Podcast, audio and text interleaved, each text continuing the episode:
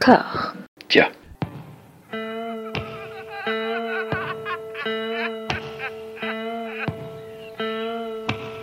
And now for something completely different. Would you like to talk about the meaning of life, darling? Sure, why not? Philosophy for two? Right. Provided the movement never forgets that it is the unalienable right of every man or woman or woman to rid himself or herself or herself. Agreed. Thank you, brother or sister or sister. Where was I? I think you finished. Oh, right. I don't want to talk to you no more, you empty-headed animal food trough whopper. I fart in your general direction. Your mother was a hamster, and your father smelt of elderberries.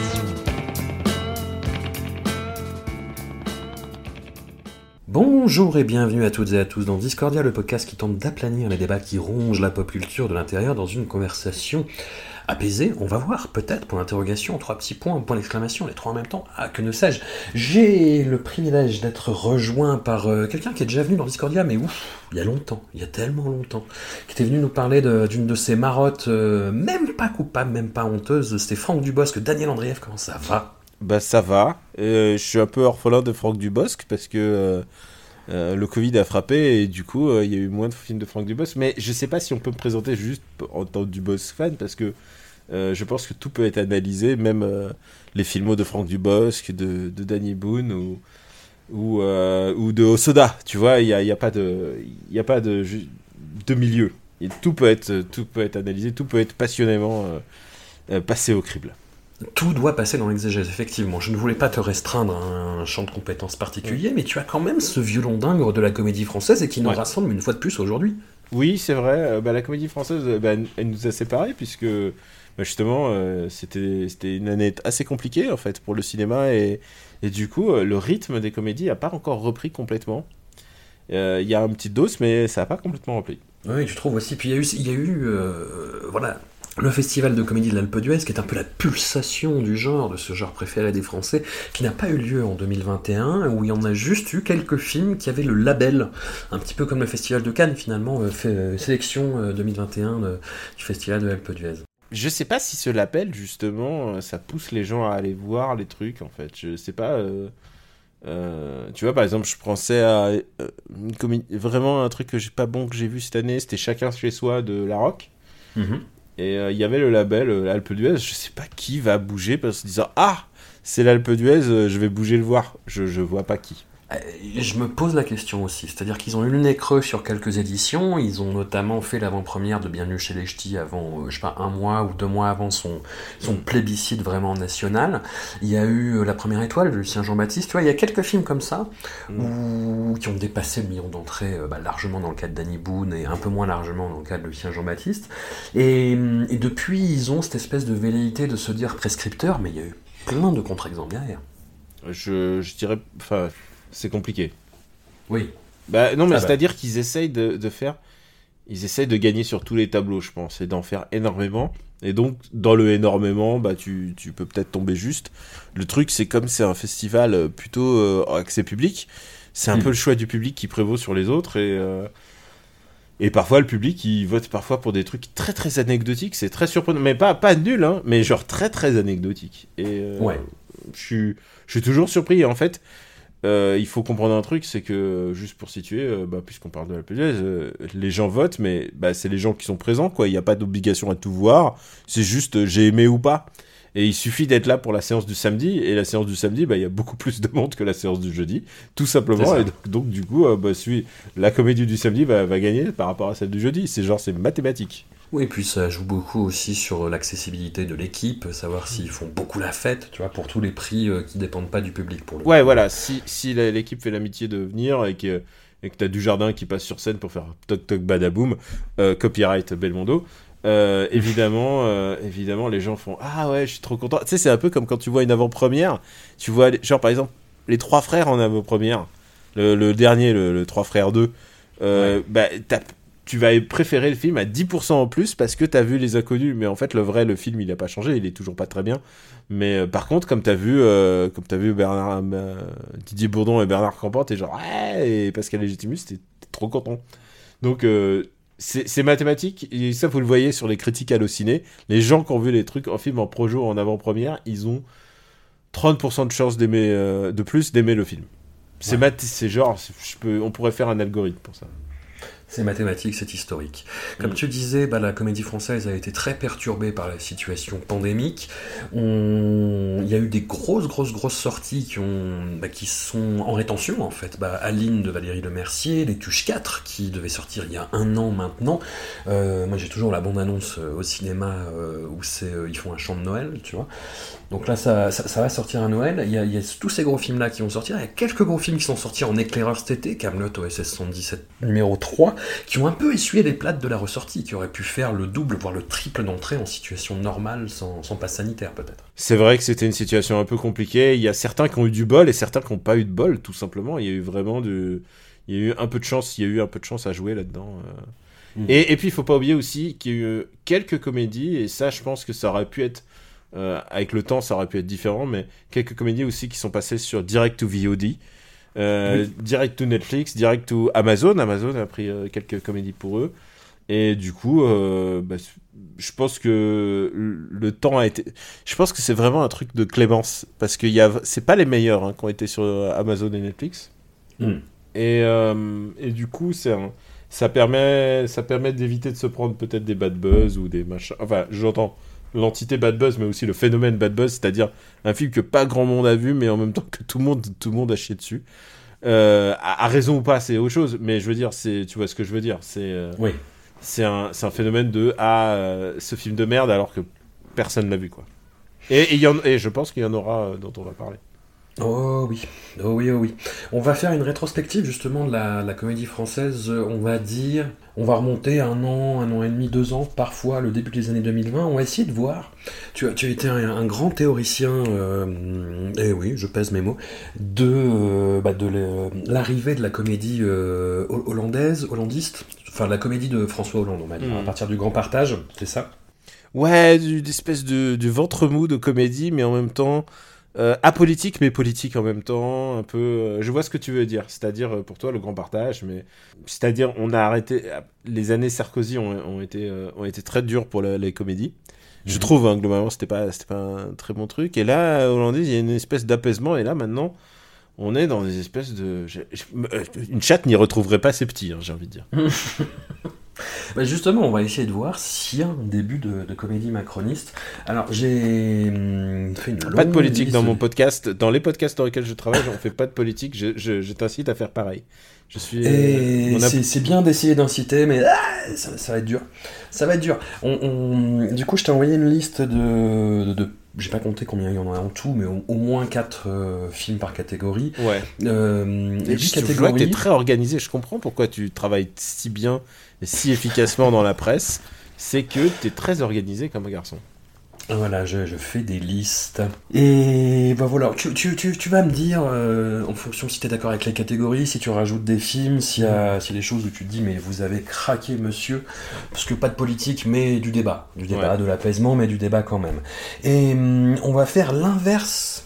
De, de ce que tu fais un petit peu dans, dans ton propre univers podcastique, c'est-à-dire euh, bah, aller vers le pire à chaque fois, systématiquement. On va commencer par le pire et on va aller vers le. Ah bah alors, c'est ce que, alors je tiens à dire, c'est ce que je faisais dans sur Slate. Euh, sur Slate, Oui. j'ai produit un article un article par an consacré aux comédies où je fais le meilleur du pire. hein.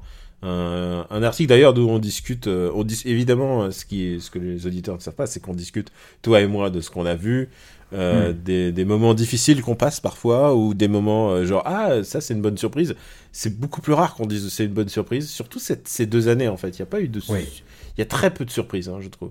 Voilà, et on vous laisse, on vous laissera découvrir ce podcast. Mais voilà, je- t'as fait, une- t'as fait une présélection. Voilà, t'as fait une C'est liste ça. et, euh, et, et on va en discuter. J'ai l'impression. On va en discuter tout à fait. Et on va commencer par le pire du pire. Du coup, depuis, Ouais, depuis comme, janvier- comme ce que je fais sur 2020. Slate, je tiens. Voilà, c'est ça que je veux Voilà. dire, On commence par vraiment le, le naze. Alors moi, j'ai d'autres trucs nazes à rajouter, hein, mais bon. on peut- Ouais.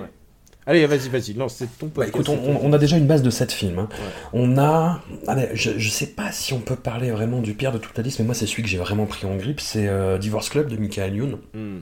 Voilà, avec euh, deux, deux scénaristes euh, bah, qu'on va retrouver pas mal de fois en fait dans, dans cette catégorie la suivante. C'est euh, ce duo qui se fait euh, appeler Matt Alexander, donc qui est composé de deux scénaristes, Alexandre Coquel et euh, Mathieu Lenaour, et à qui on doit en fait qui a émergé au début des années 2000 avec des films comme Le Boulet, Samouraï, Blueberry, Double Zéro, dont ils assuraient les, scénarios, les scénarii et qui sont revenus en force en fait ce- ces derniers temps, donc avec le, scénario notamment de Divorce Club. Après, quand je dis le scénario de Divorce Club, c'est un peu tangent parce qu'il y a sept personnes quand même euh, qui, qui- qui ont contribué euh, à l'écriture de ce film, et on a là-dedans en fait, outre euh, la personnalité de Michael Youn que j'ai pas vraiment retrouvé par rapport à ses autres films, tu vois, que ce soit en termes de réalisation, parce que je sais qu'il y a pas mal de gens qui sauvent Fatal, son film sur Fatal Bazooka, je, je sais pas si c'est ton cas. Euh, moi, Fatal, je trouve qu'il y a une vraie proposition. Je pense que Ouais. c'est son meilleur film. Et je pense que c'est le seul podcast où vous entendrez ce genre de phrase. Écoute, et Divorce Club, tu vois, je vois aucune filiation entre les deux films, quoi. Enfin, typiquement. Ah, euh, je pense que clairement, c'est un film de commande. euh, Enfin, genre, ça se voit. c'est- très, très impersonnel de la part de Michael Youn. c'est Euh, très cynique.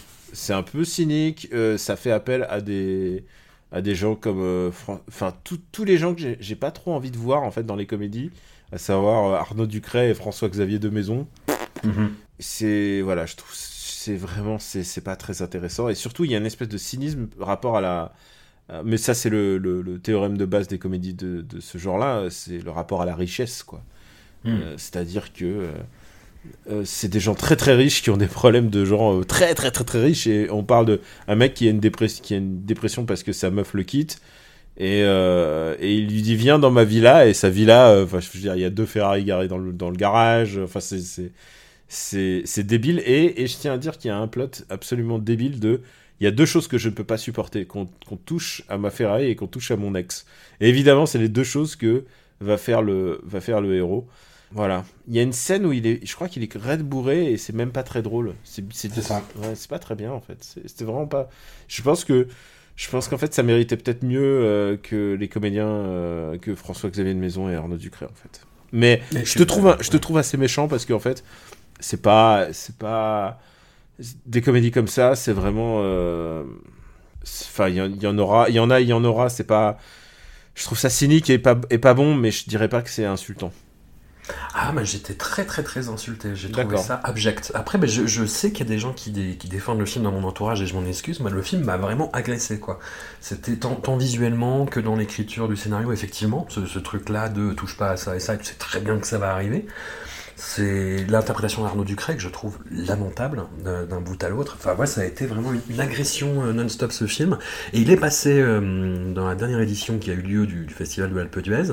Et, euh, et comme souvent, j'ai remarqué, je fais Ah, je déteste ce film, je pense que c'est lui qui va gagner. Et c'est exactement ce qui s'est passé.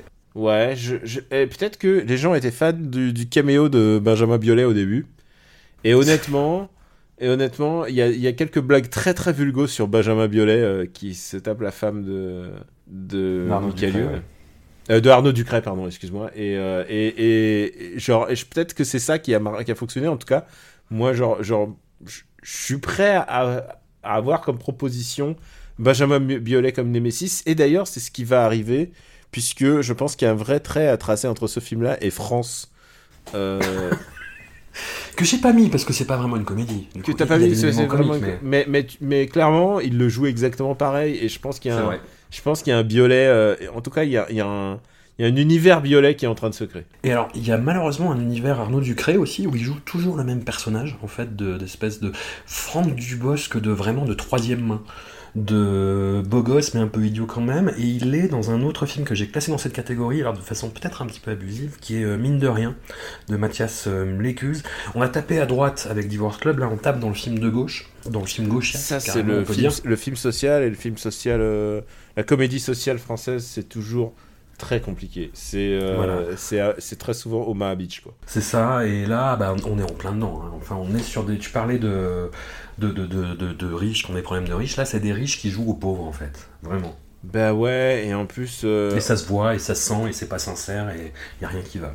Ouais, et pourtant, ça prend des, per- des, des têtes. Des... Comment il s'appelle euh, J'ai un truc de mémoire. Sur euh, Philippe Robot. Oui, mais c'est toujours lui ou Corinne Maziero, tu vois, dans les films de Voilà. gauche sociaux. euh. C'est, on le prend un peu et, il- et lui, il essaie de faire son mieux, ça se voit. Euh, donc euh, lui, on l'a vu dans, bah voilà, dans les films un peu euh, marqués, on effacer l'historique ou des choses comme ça. Mhm. Mais, euh, mais ouais, en fait, il y a un truc qui faut. Ça, ça fonctionne pas du tout, en fait. En l'occurrence, mine de rien, euh, c'est. C'est. euh, ouais, c'est. On veut sauver notre mine, alors du coup, euh, voilà, on, essaie on a un plan. On a, mais de toute manière, ça, tu sais quoi, ça, c'est vraiment le truc de base de. Euh, on, on veut sauver la piscine municipale, alors on fait. euh, on, fait du pole dance euh, de- Bah, dans le vestiaire. Euh, c'est Full Monty, quoi. Oui, oui, voilà, voilà. C'est, En tout cas, celle-là, ça arrive qu'elle soit bien ou que certaines fonctionnent. Euh, il n'y a pas si longtemps, on- enfin, je veux dire, le... il y a eu le grand bain, hein. mais, Ouais. mais, mais celle-là, par contre, elle est, voilà, elle est... ça fonctionne pas. Dans les films qui fonctionnent pas, on peut retourner à l'été dernier. Alors l'été euh, 2021 en exploitation cinématographique, c'était vraiment euh, un champ de mine où personne ne voulait aller et il y avait quelques, tu vois, euh, petits éléments qui sont allés euh, fleur au fusil, comme du Cobu 3 ou les Blagues de Toto, des films qui se ressemblent assez finalement. Euh, oh, bah, ça, c'est les films de gosses, et euh, je pense qu'ils quoi. ils occupent un peu la place euh, bah, du film du bah, comme il n'y a pas les, les- les petits Nicolas le petit Nicolas Mm. bah, du coup euh, ils occupent un peu cette position en tout cas il faut souligner quand même que euh, je pense que Ducobu 3 euh, c'est bah, c'est le plus grand succès du box-office français euh, de l'année dernière Ouais. et c'est aussi le plus grand carton des lycées Moon qui a enfin se- réussi à se faire une place dans- au cinéma Sa première réalisation aussi. Ouais, ouais, bien sûr. Il enchaîne du Kobu 4. Et, euh, et je pense que je, je, je suis fasciné par le, en fait, le, le remplacement de l'acteur au fur et à mesure. Genre, je pense que, tu sais quoi, quand on fera, faudrait faire un, un tableau où on voit l'évolution des acteurs. Je trouve ça assez fascinant de, bah, à quel point te- tous ces gamins sont un peu interchangeables et qu'en fait, euh, Tu le sais que tu vas le faire le super du Kobu Battle. Peut-être, ouais, mais il faudrait que Stéphane Boulet soit, soit d'accord, mais je crois qu'il est, il est pas d'accord. Est-ce que tu me permets d'aj- d'ajouter euh, un film à cette pire, du, pire du pire?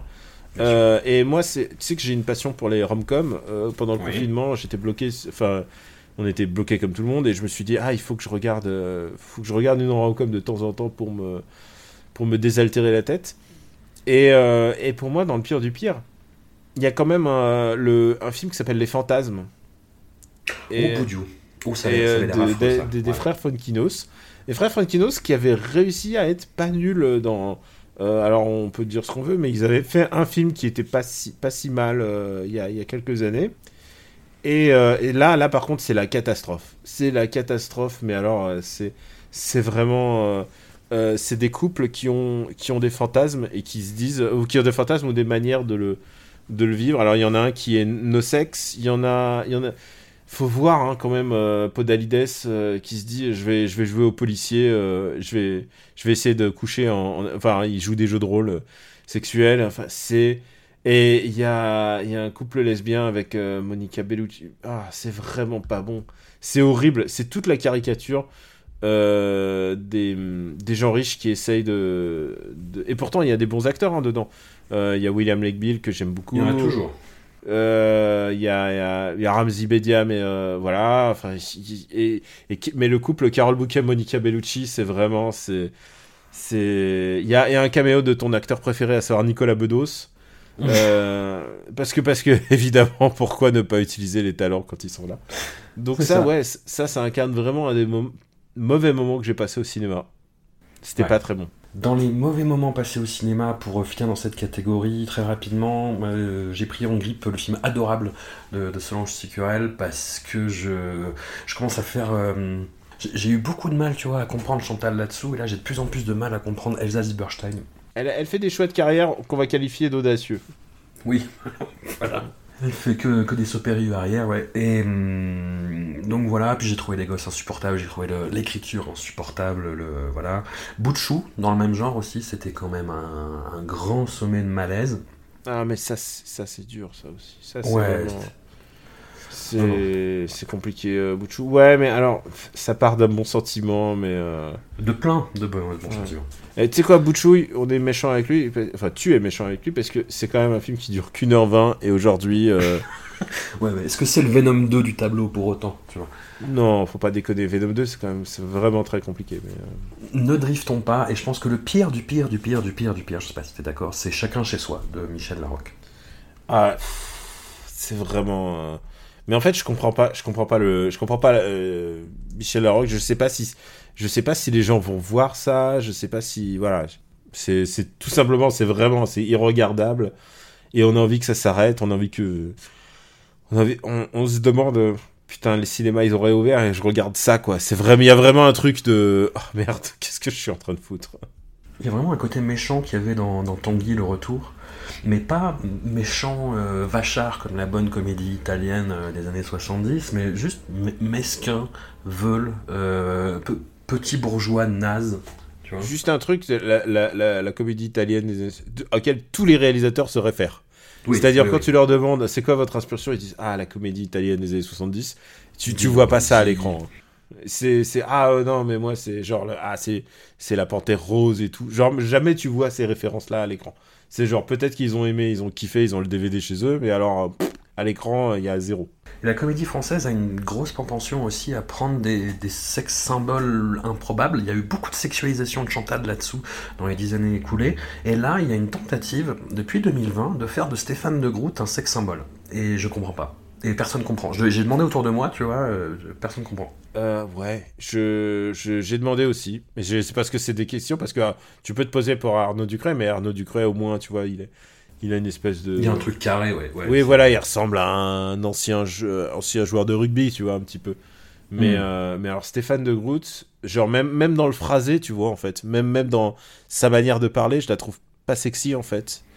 Et, euh, mais euh, euh, je tiens à dire que j'ai beaucoup ri à sa comédie de Gender Swap avec, euh, euh, avec Louise Bourgoin. J'ai trouvé, ça- j'ai trouvé ça vraiment bien, mais parce que euh, Louise Bourgoin était à fond les ballons. Louise Bourgoin, Ouais. le jouait à fond et, euh, et, et lui était, euh, était assez, assez touchant. Je pense que c'était, je pense que c'est son, c'est son apex. Après, il c'est plus possible quoi. Oh, on va y venir au gender swap. On va y venir. On on passe à la deuxième catégorie. On a passé pas mal de temps sur, le, sur la première, quoique, ça va, ça va. Euh, catégorie que j'avais appelée pas aussi affreux, mais quel enfer quand même. On remonte juste à l'été dernier, pas, pas, pas trop loin, pour se mettre un petit peu en jambe. Je sais pas si t'as vu ce, ce film à sketch, C'est la vie, de Julien Rambaldi. Euh, non, je crois pas que je l'ai vu et peut-être que ça va amener- Parce qu'en fait, le, le problème de, de ce que tu avances, c'est que c'est des noms tellement passe-partout. Oui, c'est la vie. C'est Comment ça va de Stéphane Michel. C'est la vie, c'est le truc euh, de l'hôpital avec euh, Josiane Balasco.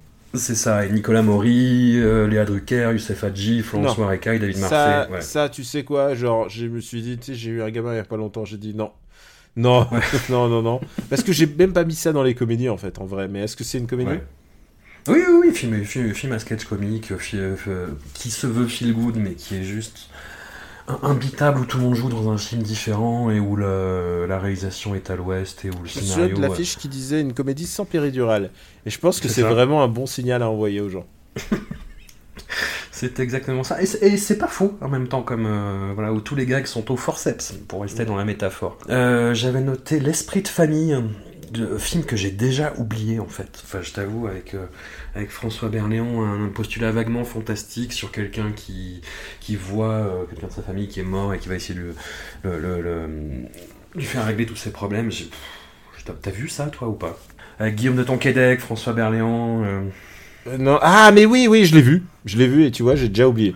Eh ben c'est ça. Mais C'est aucun intérêt. Alors, tu sais quoi? C'est- C'est pour moi, c'est comme regarder l'eau qui coule du robinet. Ça n'a Ouais. genre au bout d'un moment, je, je sais plus. Mais en plus, en plus, je l'ai vu.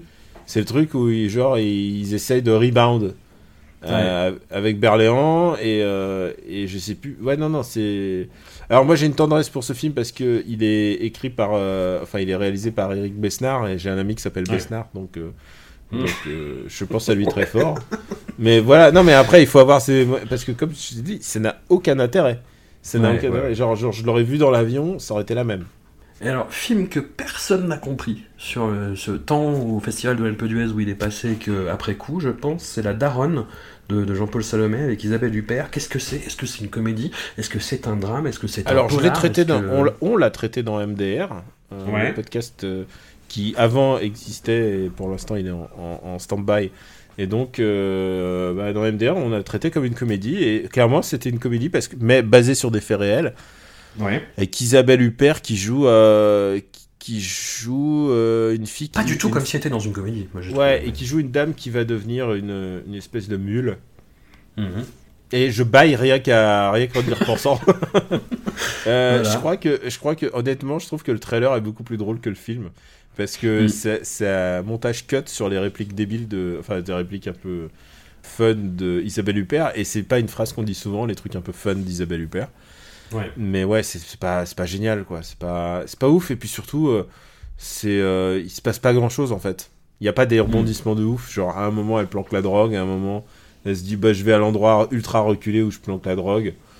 Pff, Ouais, ouais, ça, ça rime à rien quoi, c'est pas très c'est pas c'est pas très fun en fait. Retour à l'été euh, dernier. Si je te dis quand les beaux gosses rencontrent sex éducation, que ça te dit quelque chose Euh, alors ça peut me dire beaucoup de choses mais je vois pas comme ça. C'est Tapé chaud. Tapé chaud. Ouais. De Adeline Picot. Ah, je... film, euh, bah, film d'ado, euh, bah, que comme le, la tagline essaie de, de le vendre en fait, quoi, avec Vincent McCain, Ramzi Bedia, Sophie Marie Laroui. Ah mais attends, je l'ai vu, je l'ai vu oui, taper mais- chaud, mais oui. Ramzi Bedia, c'est le. Excuse-moi par voix, ça me fait ça. Ah, euh, Ramzi Bedia, il joue le père, euh, le père protecteur. Exactement. Et euh, alors tu sais quoi, je trouve que tous les persos, euh, tous les persos sont assez inégaux en fait, Euh, Mhm. parce que bah, c'est chronique d'ado. C'est pas aussi bien que ça aurait pu être en fait. Ouais. Mais il y a des moments, un petit moment émouvant en fait. J'aime bien les comédies d'ado. Et celle-là, et, et, j'ai trouvé que c'était pas, c'était, pas. Je pense que les gens ont bâché le, le film à cause du titre. Euh, Tapé chaud, il est vraiment, genre, c'est vraiment un peu un, un titre clivant. Et euh, honnêtement, il y a des, euh, y a des gens que je vais voir, euh, qu'on va revoir sans doute, des, des, des, des petits comédiens qui ont été vra- qui étaient vraiment bons en fait. Euh, je Ouais. pense en particulier à la, à la fille qui s'appelait Inès d'Assomption. Elle est vraiment très très douée. Je pense qu'elle elle va faire une, une- je pense qu'elle on la reverra dans d'autres films. Je pense que c'est quand même aussi survendre le film de dire que c'est les beaux gosses. Mm. Euh, parce qu'il y a plein de choses qui, qui tiennent pas debout en fait dans ce film là genre la, euh, bah, la fille qui tombe amoureuse du nerd alors que le nerd n'a absolument rien enfin syndrome classique mais euh, mais ouais c'est pas j'ai pas trouvé ça j'ai pas trouvé ça affligeant du tout je pense que je pense que vraiment le, le euh, et puis il y, a il y a un personnage qui fait son coming out qui est de manière très très bizarre en fait alors euh, je- Mm. vraiment je je j'essaie je veux pas avoir d'avis spécifiquement dessus mais vraiment c'est genre c'est bizarrement écrit. Il y a des moments qui sont vraiment très très compliqués. Il y a une fille qui est un peu délurée sexuellement alors qu'elle est, euh, elle est encore toute jeune. Je- je- je- je- il, y a des, il y a des moments vraiment bizarres de, de comédie, mais euh, c'était pas, euh, c'était pas ouf, mais pas insultant non plus. Je pense que euh, il s'en est fallu peu en fait. Je pense que le personnage de Ramsey Bedia et de sa fille, leur relation, c'était ça le cœur du film, et le film passe souvent à côté. Exact. Mais, mais tu vois, avec un titre comme ça, euh, il faut, faut se concentrer hein, pour se souvenir de ce que c'est. C'est ça. Alors, t'as été magnanime sur ce coup-là. Est-ce que tu le seras sur le suivant, qui est le dernier film que j'ai vu en salle avant le confinement? Alors, je n'ai pas payé, c'était dans mon cinéma. Ah, Dieu les C'est cons le dernier. Ouais, non, j'ai pas aimé. Non, je. Non, non, non, non, non. Euh, Papy Sitter. Ah, euh, ah c'est le truc euh, où ils se disputent Avec- les deux grands-pères. Gérard Lanvin et Olivier Marchal, ouais. Alors, tu sais quoi, c'est pas bien. C'est pas super. Mais après, j'ai envie de dire que euh, c'était écrit dessus, en fait, que ça allait... C'est le dernier film que t'as vu quand le confinement en salle? Ouais. Ah, c'est Ouais. dur pour toi. Après, moi, c'était Adieu les cons, mais euh, au moins, Adieu les cons est un peu plus mémorable que ça. Ça, il y a vraiment, il y a... C'est... C'est vraiment... Honnêtement, si tu me dirais que c'est pour TF1, euh, c'est pour un vendredi... C'est pour un dimanche soir TF1, je le crois, il n'y a, pas- il y a pas grand-chose, en fait, dans ce film-là. Non, effectivement. Et je pense qu'il n'y en a pas grand-chose dans le suivant non plus. Ouais. Euh, malgré la présence de l'homme, la légende, Franck ah, euh, Franck 10 jours sans maman. Oh, dis- ah, grosse déception. Mais en même temps, Ouais, c'est un remake et c'est un remake un peu paresseux. Un, je dirais un, un quart des bonnes comédies, euh, qui, enfin des bonnes comédies ou des comédies à potentiel et des trucs un peu block, blockbusterisants de la comédie nous viennent d'Amérique latine, d'Argentine. euh, voilà, des- voilà, c'est vraiment le, le vivier à comédie. Et, euh, et ça aussi, c'était euh, voilà, c'est un remake. Et 10 jours sans maman, c'est aussi nul que on peut imaginer. il n'y a pas beaucoup de passages drôles pour euh, Franck Dubosc et surtout bah pour toi et moi le coup de papa qui s'occupe des enfants tout seul genre c'est pas drôle genre il y a rien de drôle il y a rien y a rien, il y a rien de phénoménal il faut et genre c'est vraiment déjà le principe de base de ah là là euh, un papa qui s'occupe tout seul on en en fait un film. C'est presque c'est nul c'est vraiment nul conceptuellement. Euh, ça Ouais. devrait pas être le sujet d'un film et, et surtout d'un film aussi pas drôle. C'est c'est très décevant pour du Franck Dubosc mais Franck il le joue à fond et je pense qu'ils ont mis toutes les vannes dans le trailer mais voilà c'est pas c'est pas très drôle.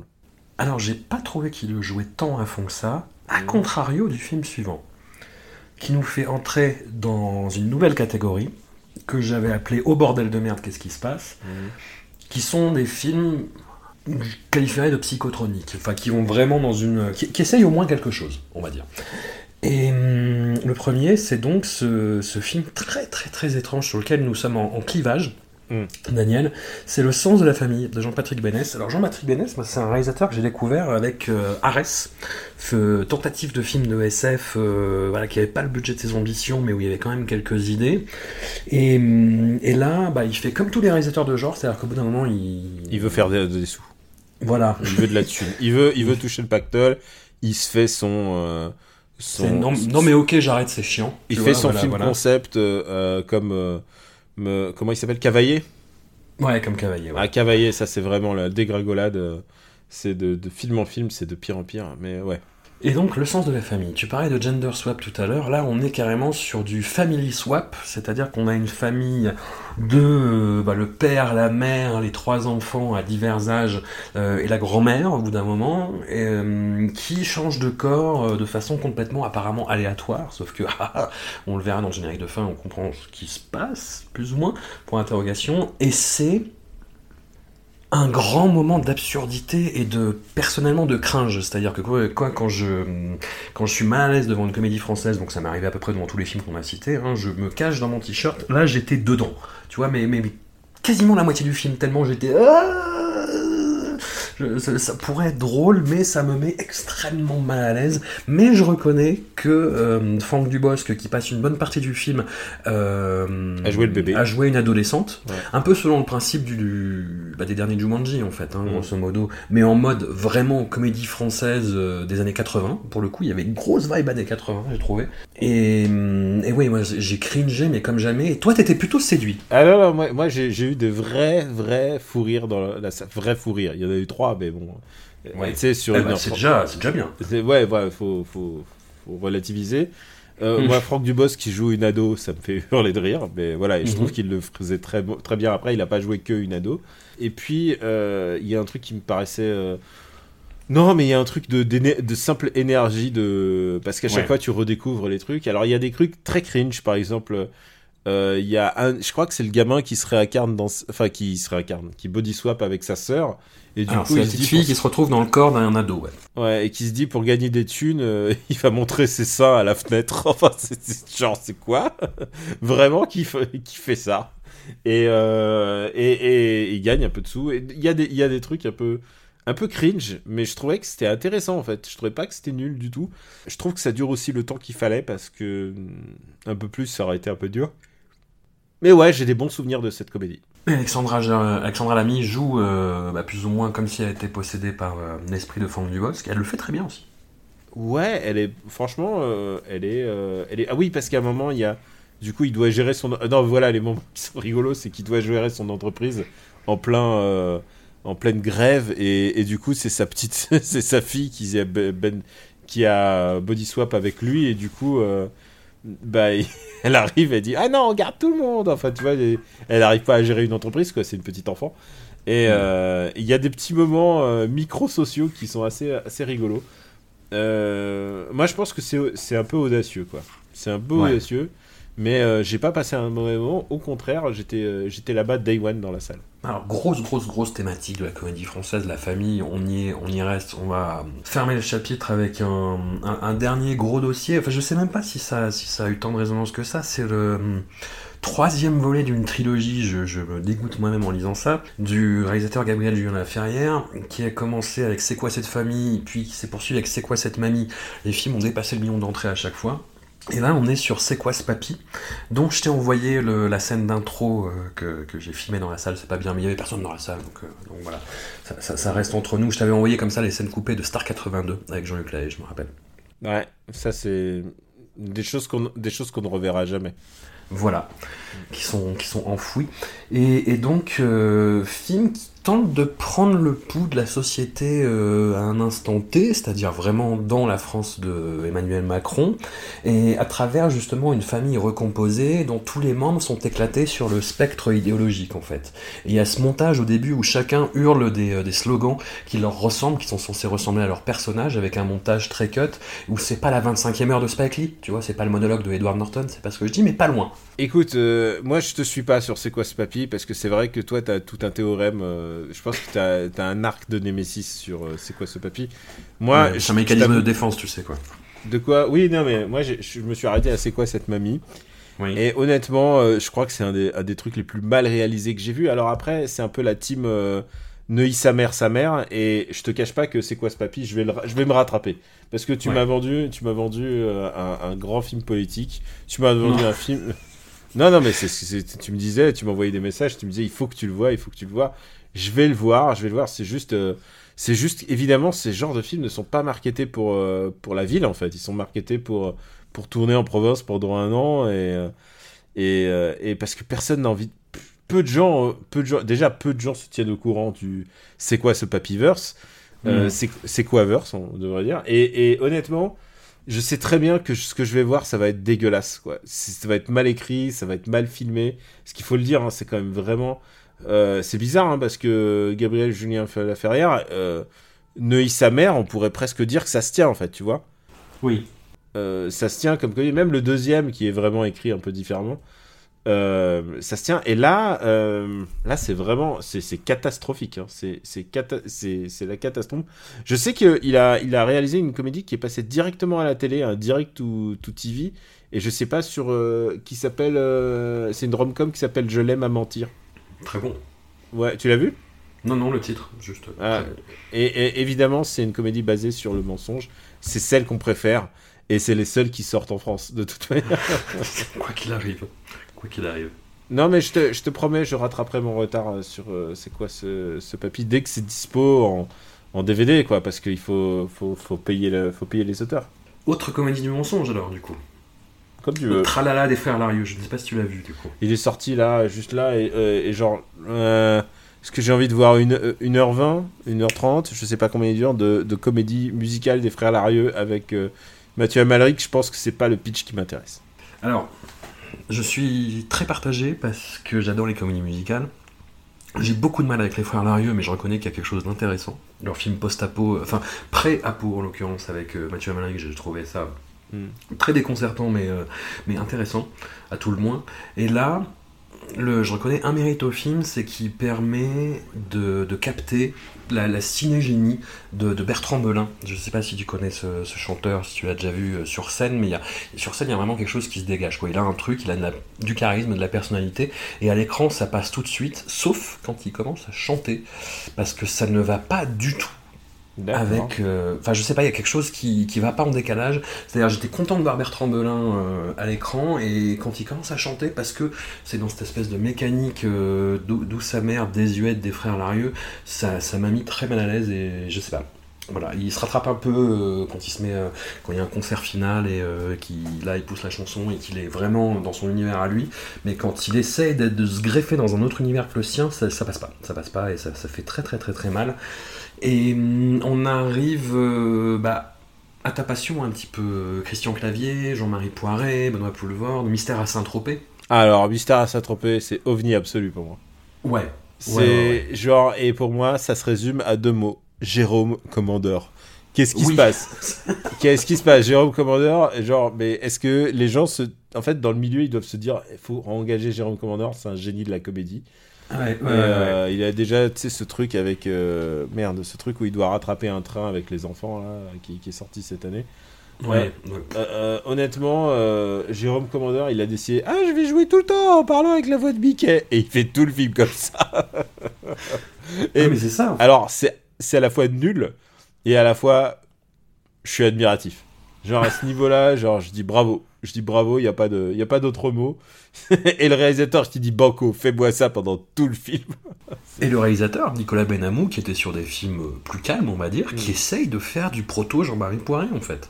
Alors, je pense que. euh, alors, il y a un truc qui- que je trouve vraiment extraordinaire dans ce film-là. Extraordinaire, je pèse mes mots.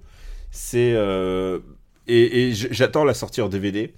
C'est qu'il y a un logo au début en image de synthèse Oui. de la boîte de prod de Christian Clavier et Jean-Marie Poiret. Euh, avec, on voit, avec un jacouille en image Mhm. de synthèse. Et je suis prêt à financer qui, qui le voudra, comment, je sais pas à quelle hauteur, mais je veux revoir un film avec ce logo avant. Et c'est vraiment un logo extraordinaire, et quand on le voit, il y a une espèce de truc de balèze, on voit Jacouille en image de- en 3D, qui Mhm. arrive, euh, et c'est c'est nul, hein, c'est vraiment nul, mais en honnêtement, plus, c'est- elle est horrible le nom de la boîte, c'est genre Ouille Production. c'est ou Ouille, c'est Ouille ou Jacouille, je sais plus comment ça, mais Ouille Production. Et je veux pas que Le Mystère à Saint-Tropez soit le, le dernier film euh, de, de cette saga. Alors il y a un truc, il y univers. a un truc qu'il faut le dire. euh, je trouve que euh, je trouve ça plutôt plutôt pas si mal réalisé en fait. Je trouve Mm. ça plutôt bien fait. Alors évidemment, euh, c'est euh, alors Benamou, c'est celui qui était euh, c'est lui qui était le l'homme à tout faire de la bande à Fifi. hein. Oui. Euh, c'est lui qui a réalisé la bande à Fifi et euh, c'est lui qui, qui était vraiment le, le mec avant que la bande à Fifi. Je pense que c'est pas, un- je pense que c'est plutôt un bon réalisateur en fait. Je- il avait Comme tu réalisé. y vas. Non mais je- à fond, je sais pas si t'as vu à fond, mais à fond Si, j'ai vu à fond, mais pareil, on est en schisme là-dessus. Hein, faut... à fond, il y a une vraie problématique de la vitesse euh, lente euh, dans à fond, puisque ça se voit, ça se voit qu'ils ont tourné à 50 à l'heure, mais ils essaient de faire comme si c'était 200 à l'heure. Mais je il- a, pour moi, il a réalisé un, un film que je qualifierais de culte. Je n'ai pas peur de, je n'ai pas peur de le dire. Euh, c'est de l'huile sur le feu. Ouais. De l'huile sur le feu, donc qui est sorti il y a pile 10 ans et qui avec Vincent Lacoste. Et, euh, et vraiment, et c'est un film, un film assez étonnant en fait, parce que Vincent Lacoste, j'adore. euh, c'est encore Vincent Lacoste près. euh, je fais des films d'auteur et tout. Et, Ouais. et, et, et c'est vraiment pas mal. C'est vraiment un film avec une énergie très particulière d'un- d'une famille chinoise qui est en train de se, de se foutre en rogne avec, avec, ses voisins, avec ses voisins arabes. Et c'est vraiment pas mal en fait. C'est vraiment. Il y, y a une vraie. Euh, il y a une vraie énergie que j'ai appréciée dans ce film-là. Et euh, voilà, c'est juste pour dire que je, pense que ce réalisateur-là va compter. Il y a Alice Belaïdi dans un de ses premiers rôles aussi, je dois dire. Et Alice Belaïdi, euh, près, euh, près tout, quoi. Enfin, genre, elle est vraiment très très jeune. Et elle est vraiment très très bonne actrice et ça se voit, ça se voit vraiment. Je pense que là, là, on lui a filé un. Là, clairement, on lui a c'est son, c'est son Waterworld, quoi. Ça a coûté trop cher. euh, Il y a plein d'acteurs. euh, il faut maîtriser plein de facteurs et, euh, et clairement, bah, ils jouent pas tous de la même manière, mais mais c'est pas nul du tout. Hein. C'est vraiment plutôt. Je trouve ça pas si mal écrit et je trouve ça plutôt bien réalisé. Ah, mais bon, tu sais ce que je vais te répondre du coup. Quoi? Babysitting 2. Bah ouais, c'est le problème de Babysitting. Mais après Babysitting, je pense que vraiment c'était l'homme à tout faire de la bande à Fifi. Je pense que même ils avaient dû capturer, ils avaient dû kidnapper sa famille et, euh, et ils ont dû lui dire tu réalises des films pour nous, sinon euh, il- on va les, on va leur mettre de la peinture violette sur le visage. Ou un truc comme ça quoi, enfin genre un truc très menaçant. Mais Mystère à Saint-Tropez, c'est pas du tout, c'est pas nul du tout. C'est autre. C'est, c'est, une proposition de cinéma très absurde. ouais. Très gênante mais absurde. Et dans le côté autre, il y a le dernier film de, de cette catégorie. Tu peux pas m'enlever que c'est un ovni quand même, Les Méchants de Mouloud Achour. Après, toi, t'es en, en conflit d'intérêt quand même là-dessus. Ouais, alors je me, je me, je, je te laisse pas en parler. Euh, c'est la première comédie de ma vie dans laquelle j'apparais sur un plan, un plan. Hmm. Et alors c'est facile à me reconnaître, j'ai un t-shirt Super Ciné Battle. Ouais, voilà, tu fais du placement produit en plus. Oui, oui, voilà. Non, mais j'étais venu genre, je- ouais, ok, je viens, il me dit viens, viens pour faire un truc. Je viens, je viens juste pour, euh, je suis un plan. Euh, je ne fais absolument rien dans le film, mais on, on me voit, on me voit. Il y a d'ailleurs les mecs ont fait, eh mais il y a un mec qui a, un t-shirt Super Ciné Battle, il connaissait pas ma gueule. C'est assez, c'est assez adorable. Euh, je, je peux pas en parler parce que euh, donc à cause de ce plan que j'ai tourné, mais aussi parce que je suis ami avec Mouloud Achour. Et, et donc je te laisse en parler. Je veux juste, non, mais voilà, je j'ai pas vraiment, je, je peux pas, je peux pas, j'ai- je n'ai, je n'ai point d'objectivité. Vas-y à toi. J'ai pas autant d'hostilité pour le film que je peux en avoir pour euh, Bad Buzz, que j'ai vu plusieurs fois, euh, que j'ai joué en plus, j'ai contribué à, Bad Buzz. Euh, ou que même le Michel Larocque, parce que je j'y vois pas un côté méchant, mais j'y vois un côté très maladroit dans, le fait de faire des fausses équivalences, l'humour sur la non-binarité, sur les, sur les woke, etc. etc. C'est n'est pas South Park qui veut. Et, même South Park pédale un peu dans la smoule, je trouve, là-dessus, euh, sur, euh, sur toutes ces thématiques-là. Et hum, je reconnais au film son ambition et je reconnais au film qu'il est allé trop loin pour un premier essai là-dedans, en étant un petit peu trop sûr, de lui. Et que je trouve que ça marche pas du tout. Je trouve que ça marche pas du tout. Et c'est, j'ai beaucoup de mal avec euh, Roman Fressinet, en plus. Et ce qui est un problème, parce que c'est un peu le personnage principal, et, mais voilà, c'est irrationnel, c'est subjectif, et voilà, et donc c'est. Mais je reconnais que c'est autre et que ça deviendra peut-être culte. Euh, alors c'est pas euh, comme euh, voilà, Eric et Quentin disent que Bad Buzz va devenir culte. Je pense que le film a un vrai potentiel pour ça. Il est tellement étrange qu'il a vraiment un, potentiel pour ça. Mais voilà, sur, le moment, peut-être qu'en le revoyant plus, plus sereinement dans 10 ans, je, changerai d'avis. Mais je, je, suis pas persuadé. Ouais, peut-être. Faut... Mais alors, tu sais quoi, un film. Parce que, en fait, je pense que le film s'est fait euh, instantanément bâcher déjà pour l'affiche et aussi parce que. Sur le principe, en fait. Et aussi sur le principe parce que c'est des personnes de télé. Mais tu vois, comparé à un film de deux personnes de télé qui c'est qui est Michel Denisot. Celui-là, il n'a pas laissé, il a pas laissé indifférent. Je veux dire, celui-là, tout le monde, celui de Michel Denisot, tout le monde. Ah, pourtant, il y a Franck Dubosc, tout, tout le monde l'a oublié, alors que celui-là, genre. Ah, puis il y a de matière à trouver affreux. Hein.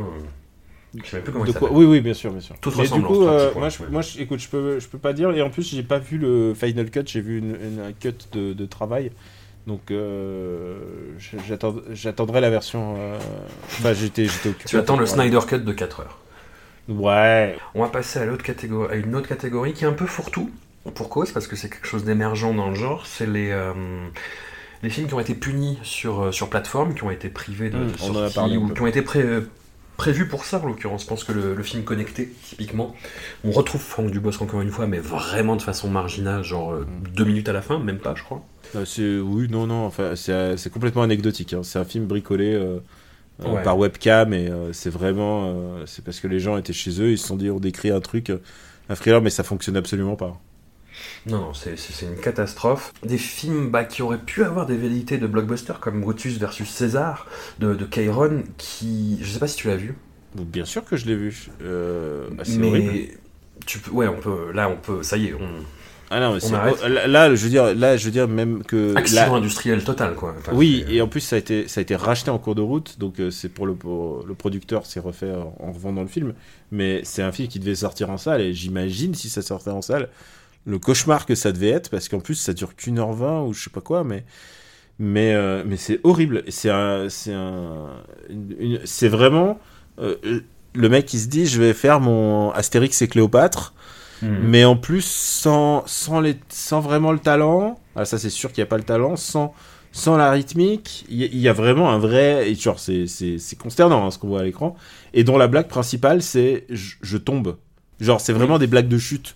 C'est et, et n'a pas le n'a pas le il, a peut-être du talent mais en tout cas il n'a pas le l'humour en tout cas le, le, physique en tout cas pour jouer euh, des, des, blagues de chute.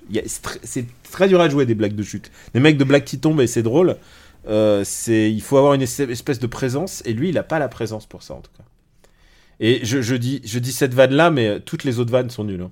Ouais, avec un côté très post-Camelot dans les dialogues, mm. justement, côté pince sans rien, euh, un peu second degré, hauteur de vue euh, sur les personnages, qui fait très désagréable en plus. Mm. Et alors, moi je suis surpris parce que Kairon, moi j'avais plutôt aimé ces, ces, deux films précédents comme ah, alors, moi je les déteste. Alors, je les déteste. Ah ouais, d'accord. Ah, je, trouve que c'est dégueulasse.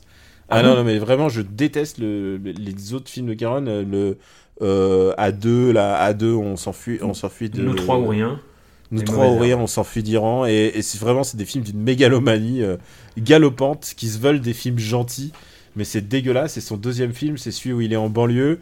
Et pour être. Euh, il est tuteur ou euh, enfin il est il s'occupe de gamins en banlieue et pour être sympa il commence à leur filer des, des, billets de 10 euros mais, mais c'est vraiment dégueulasse quoi et, euh, il, démantèle tout un réseau de drogue à lui tout seul. C'est encore des films d'un égoïsme et de vraiment d'une mégalomanie extraordinaire hein, de sa part. Je sais pas, il a pas l'air comme ça du tout quand il parlait de Brutus versus César, évidemment, parce qu'il faut quand même faut quand même pas, faut pas déconner quoi. Mais, euh, mais par contre, euh, dans son cinéma, genre, c'est lui qui, en fait, il joue son père qui sauve sa famille. Donc quelque part, c'est lui qui sauve sa famille, mais en plus, il y a un bébé, il, se représente en tant que bébé qui sauve aussi la famille. Genre, c'est vraiment l'être le plus extraordinaire du monde. Et ensuite, il arrive en, en France et son père, euh, donc qui est joué par lui, il sauve toute la banlieue tout entière. Euh, J'ai envie de dire. ah, J'ai envie de dire arrête la mec, genre cut it down, genre arrête, c'est pas possible. Ah la vache. Oui, non, mais effectivement, c'est une interprétation qui est, applicable et auquel cas, euh, on- très dur à défendre du coup derrière. Mais je trouvais qu'en réel, il y avait, il y avait quelque chose. Tu vois, nous trois ou rien, il y avait vraiment euh, une ambition cinématographique qui était parfois un petit, un petit peu à la ramasse effectivement sur l'écriture, mais, lié mais au ça décor passait. parce que les décors étaient beaux. possible, quoi. ouais. Non, mais surtout des blagues lol sur un, un mec qui se fait tabasser en, en prison iranienne. Je trouve ça nul. Je trouve ça nul. Il, il- genre, je n'y crois pas une seule seconde. Je- la manière dont il le joue, et c'est horrible, quoi. Il le joue comme, euh, comme si c'était euh, euh, Candide, euh, Candide de Voltaire, quoi. Genre, Mm. euh, ah bah j'ai souri tout le temps. Non, arrête, c'est nul. Voilà. Désolé, désolé. On est vraiment sur un antagonisme. J'ai réveillé, j'ai réveillé un, un crack-up. Ah ouais, Non, je mais en- ça. Je trouvais qu'il y avait quelque chose en réel quand même. Et Brutus versus César, il n'y a rien quoi. C'est du, du contretemps, il n'y a, il y a rien qui va au niveau du rythme, du Il y a- montage. il y a de... 30 figurants là où il en faudrait 3000. C'est ça. Mais vraiment, genre, les arènes, genre, c'est vraiment, ils se sont dit, on, on tourne ça dimanche. Et moi, j'ai tourné dans des films amateurs, j'y vois la même énergie. Hein. Alors, autre film qui était prévu pour la salle euh, et qui est passé au festival euh, de Alpe d'Huez en 2020, Forte, euh, avec Mela Bédia. Pff, Est-ce qu'on n'est pas sur de la fausse bonne idée là aussi? Est-ce qu'on n'est pas sur une certaine forme de générosité qui devient un petit peu vanité project euh, Mais hum, je sais pas. Il y a un vrai problème dans le film. C'est que moi, on m'a vendu Jonathan Cohen, on le voit deux minutes. Et je Oui, pense qu'on était. Il est, ce film est sorti au, au summum de la Jonathan Cohen exploitation. Au moment Oui. où tout le monde voulait voir Jonathan Cohen. Et là, je sens qu'il va avoir un reflux là. Je sens que les gens, ils vont dire Ah non, mais il, est- il fait toujours la même chose. Et, euh, et c'est, il était pile au moment où je voulais voir du Jonathan Cohen, ou même je me repassais le moment, euh, là, le, le extraordinaire euh, making-of euh, de la tournée d'Orelsan où il, où, il, où il joue fucking Fred. Je sais pas si Mhm. tu, tu as vu ce truc? Si, si, si, si, bien sûr. ouais. C'est la première vidéo que j'ai regardée en compagnie de mon Enculez-vous, bébé, tout ça. euh, fucking Fred, euh, avec son tube euh, qui s'appelle Enculez-le. Tu, tu vois le niveau, le niveau dans lequel mon Mhm. cerveau était tombé. Mais euh, voilà, et, et bah, et, et bah, je pense que c'est le moment où je voulais voir du, du Jonathan Cohen et j'en ai pas eu et j'étais très frustré. Voilà. Mhm. On me l'a vendu sur, euh, sur une promesse et, et c'est pas si bien. Et surtout, à partir du, du deuxième tiers, c'est vraiment plus le même film et c'est pas très intéressant. Et alors, en, en parlant de promesses, le film que tu n'as pas vu, hein, tu m'as dit juste avant, Le Dernier Mercenaire euh, Non, pas vu. de Et, David euh, coup, Charon. je, je- je le mets euh, ce soir, je vais le regarder. Oh, Boudio. Ouais, On, est dans le domaine de la comédie hein, et de- dans la Van Damme exploitation vraiment, mais hum, c'est David Charon. Euh, David Charon, c'est un nom qu'on a appris à redouter tous les deux, puisqu'on lui doit euh, Les Naufragés, qui, a- qui avait fait euh, l'objet d'Autokourou de façon complètement légitime et, et raisonnée et raisonnable. Je pense qu'il fait l'objet de beaucoup de gens, euh, de, de beaucoup de courroux, puisque c'est quand même un film qui, qui, a- mis sur la qui a failli tu- qui a failli tuer beaucoup de gens euh, dans le milieu parce que c'est un film qui a coûté beaucoup trop cher pour euh, voilà pour c'est. ce que c'est. Ouais. Et c'est un film de- réalisé vraiment de manière dégueulasse en plus. C'est Ouais, vraiment, ouais, ouais. euh, c'est- c'est vraiment, c'est le niveau zéro de la réalisation. Et puis qui a envie de voir Daniel O'Donnell et Laurence Stoker coincés sur une île? Hmm. Pas moi. Mystère. Et qui avait déjà envie de voir en fait une adaptation du, du personnage euh, Cyprien d'Elysée Moon euh, en long métrage sur le modèle de Dr. Jerry et, euh, et Mr. Love? Ça c'est Personne vraiment non plus. une très mauvaise idée ça. Et pourtant, euh, Cyprien, voilà. Enfin, tu parlais de, de- je, sais, je sais plus si c'est toi qui parlais de, de se faire insulter par un film, mais hum, là, le monologue final de Cyprien où il parle à ses compagnons geeks en leur disant euh, oui, on est des merdes, on est des ratés, mais c'est pas grave parce qu'on s'aime. Je me suis jamais fait autant insulter directement par un film que dans cette scène-là. Moi, si, indirectement, parce que tu sais, parfois, il faut prendre les causes de tes amis qui sont, qui sont pas les tiennes et qu'il faut les reconnaître Oui. comme. Tu vois, on est compagnons de, on est compagnons d'infortune, mais euh, pour moi, les, les, le pire du pire, euh, tu vois, c'est si j'étais un homme. Et euh, je, Oui. me souviens de, je me souviens de mon ami Max, euh, l'autre Max, Max Donzel, avec Oui. qui je l'ai vu, Oui, et qui m'a- dit en larmes, il m'a dit, mais pourquoi on nous fait ça? Pourquoi on nous déteste autant? Et à la sortie du film, alors que moi j'y voyais une raison, je, voyais dans le film une raison rigolote de me moquer de ce qui est sans doute un des pires films jamais tournés. Et, Mhm. euh, et lui, il l'a vécu comme une insulte, et vraiment comme une insulte très profonde. Et, et là, euh, voilà, et je, je sais pas si c'est ce que tu as ressenti, mais voilà. Pas à ce point. Pas à ce Voilà. point. Non, non, pas, pas, pas, pas aussi violemment, mais j'étais vraiment en colère, moi. J'étais pas. hum, J'étais vraiment en colère contre le film. Et le dernier mercenaire, c'est pas ça qui va me réconcilier ou qui va te réconcilier avec David Charon, parce qu'on est à fond dans cette esthétique. euh, Il y a Jean-Baptiste Auré, que, que je cite presque à chaque émission, et je vais arrêter, parce que quand même, faut, faut, faut pas, faut pas abuser, mais qui parlait, euh, qui avait fait une conférence sur la comédie française et qui parlait vraiment d'une esthétique publicitaire. Là, on est à fond dedans, en fait. On est vraiment euh, là-dedans dans quelque chose qui n'a pas de visage artistiquement, qui, qui n'a pas de, de, de motivation, vraiment. Et hum, moi, la seule chose que je peux retenir du film, c'est euh, que j'avais jamais vu un combat entre Patrick Timsit et Jean-Claude Van Damme. Bah voilà, ça y est, c'est fait.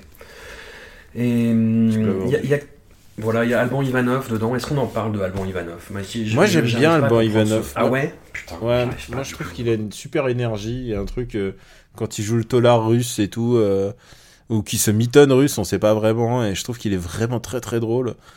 Euh, moi j'aime bien Alban Ivanov, je pense qu'il il- je pense qu'il est super dans le sens de la fête. Ouais. Euh, Oui, c'est vrai. non, non, non, vraiment, je pense que c'est un, c'est un beau comédien et je pense qu'il gagnerait à être vraiment mieux utilisé parce qu'il a vraiment une place à part hein, euh, dans le dans son registre comique et je pense qu'il a beaucoup plus de comment on dit de range comme on dit en anglais Mhm. euh, qu'on ne pense. Mais j'ai pas vu ce film là donc euh, je peux pas m'exprimer là-dessus. Mais j'aime bien alors, dans le dernier mercenaire, il y a un acteur moi, euh, bah, que j'aime pour les mêmes raisons que t'aimes Alban Ivanov, c'est-à-dire qu'il dégage vraiment une énergie que je trouve absolument dingue, c'est Nassim Lies. Et hum, qui joue et qui coécrit un film que j'ai. Ça m'arrive rarement, parce que j'en vois, vois des merdes, hein, j'en, vois.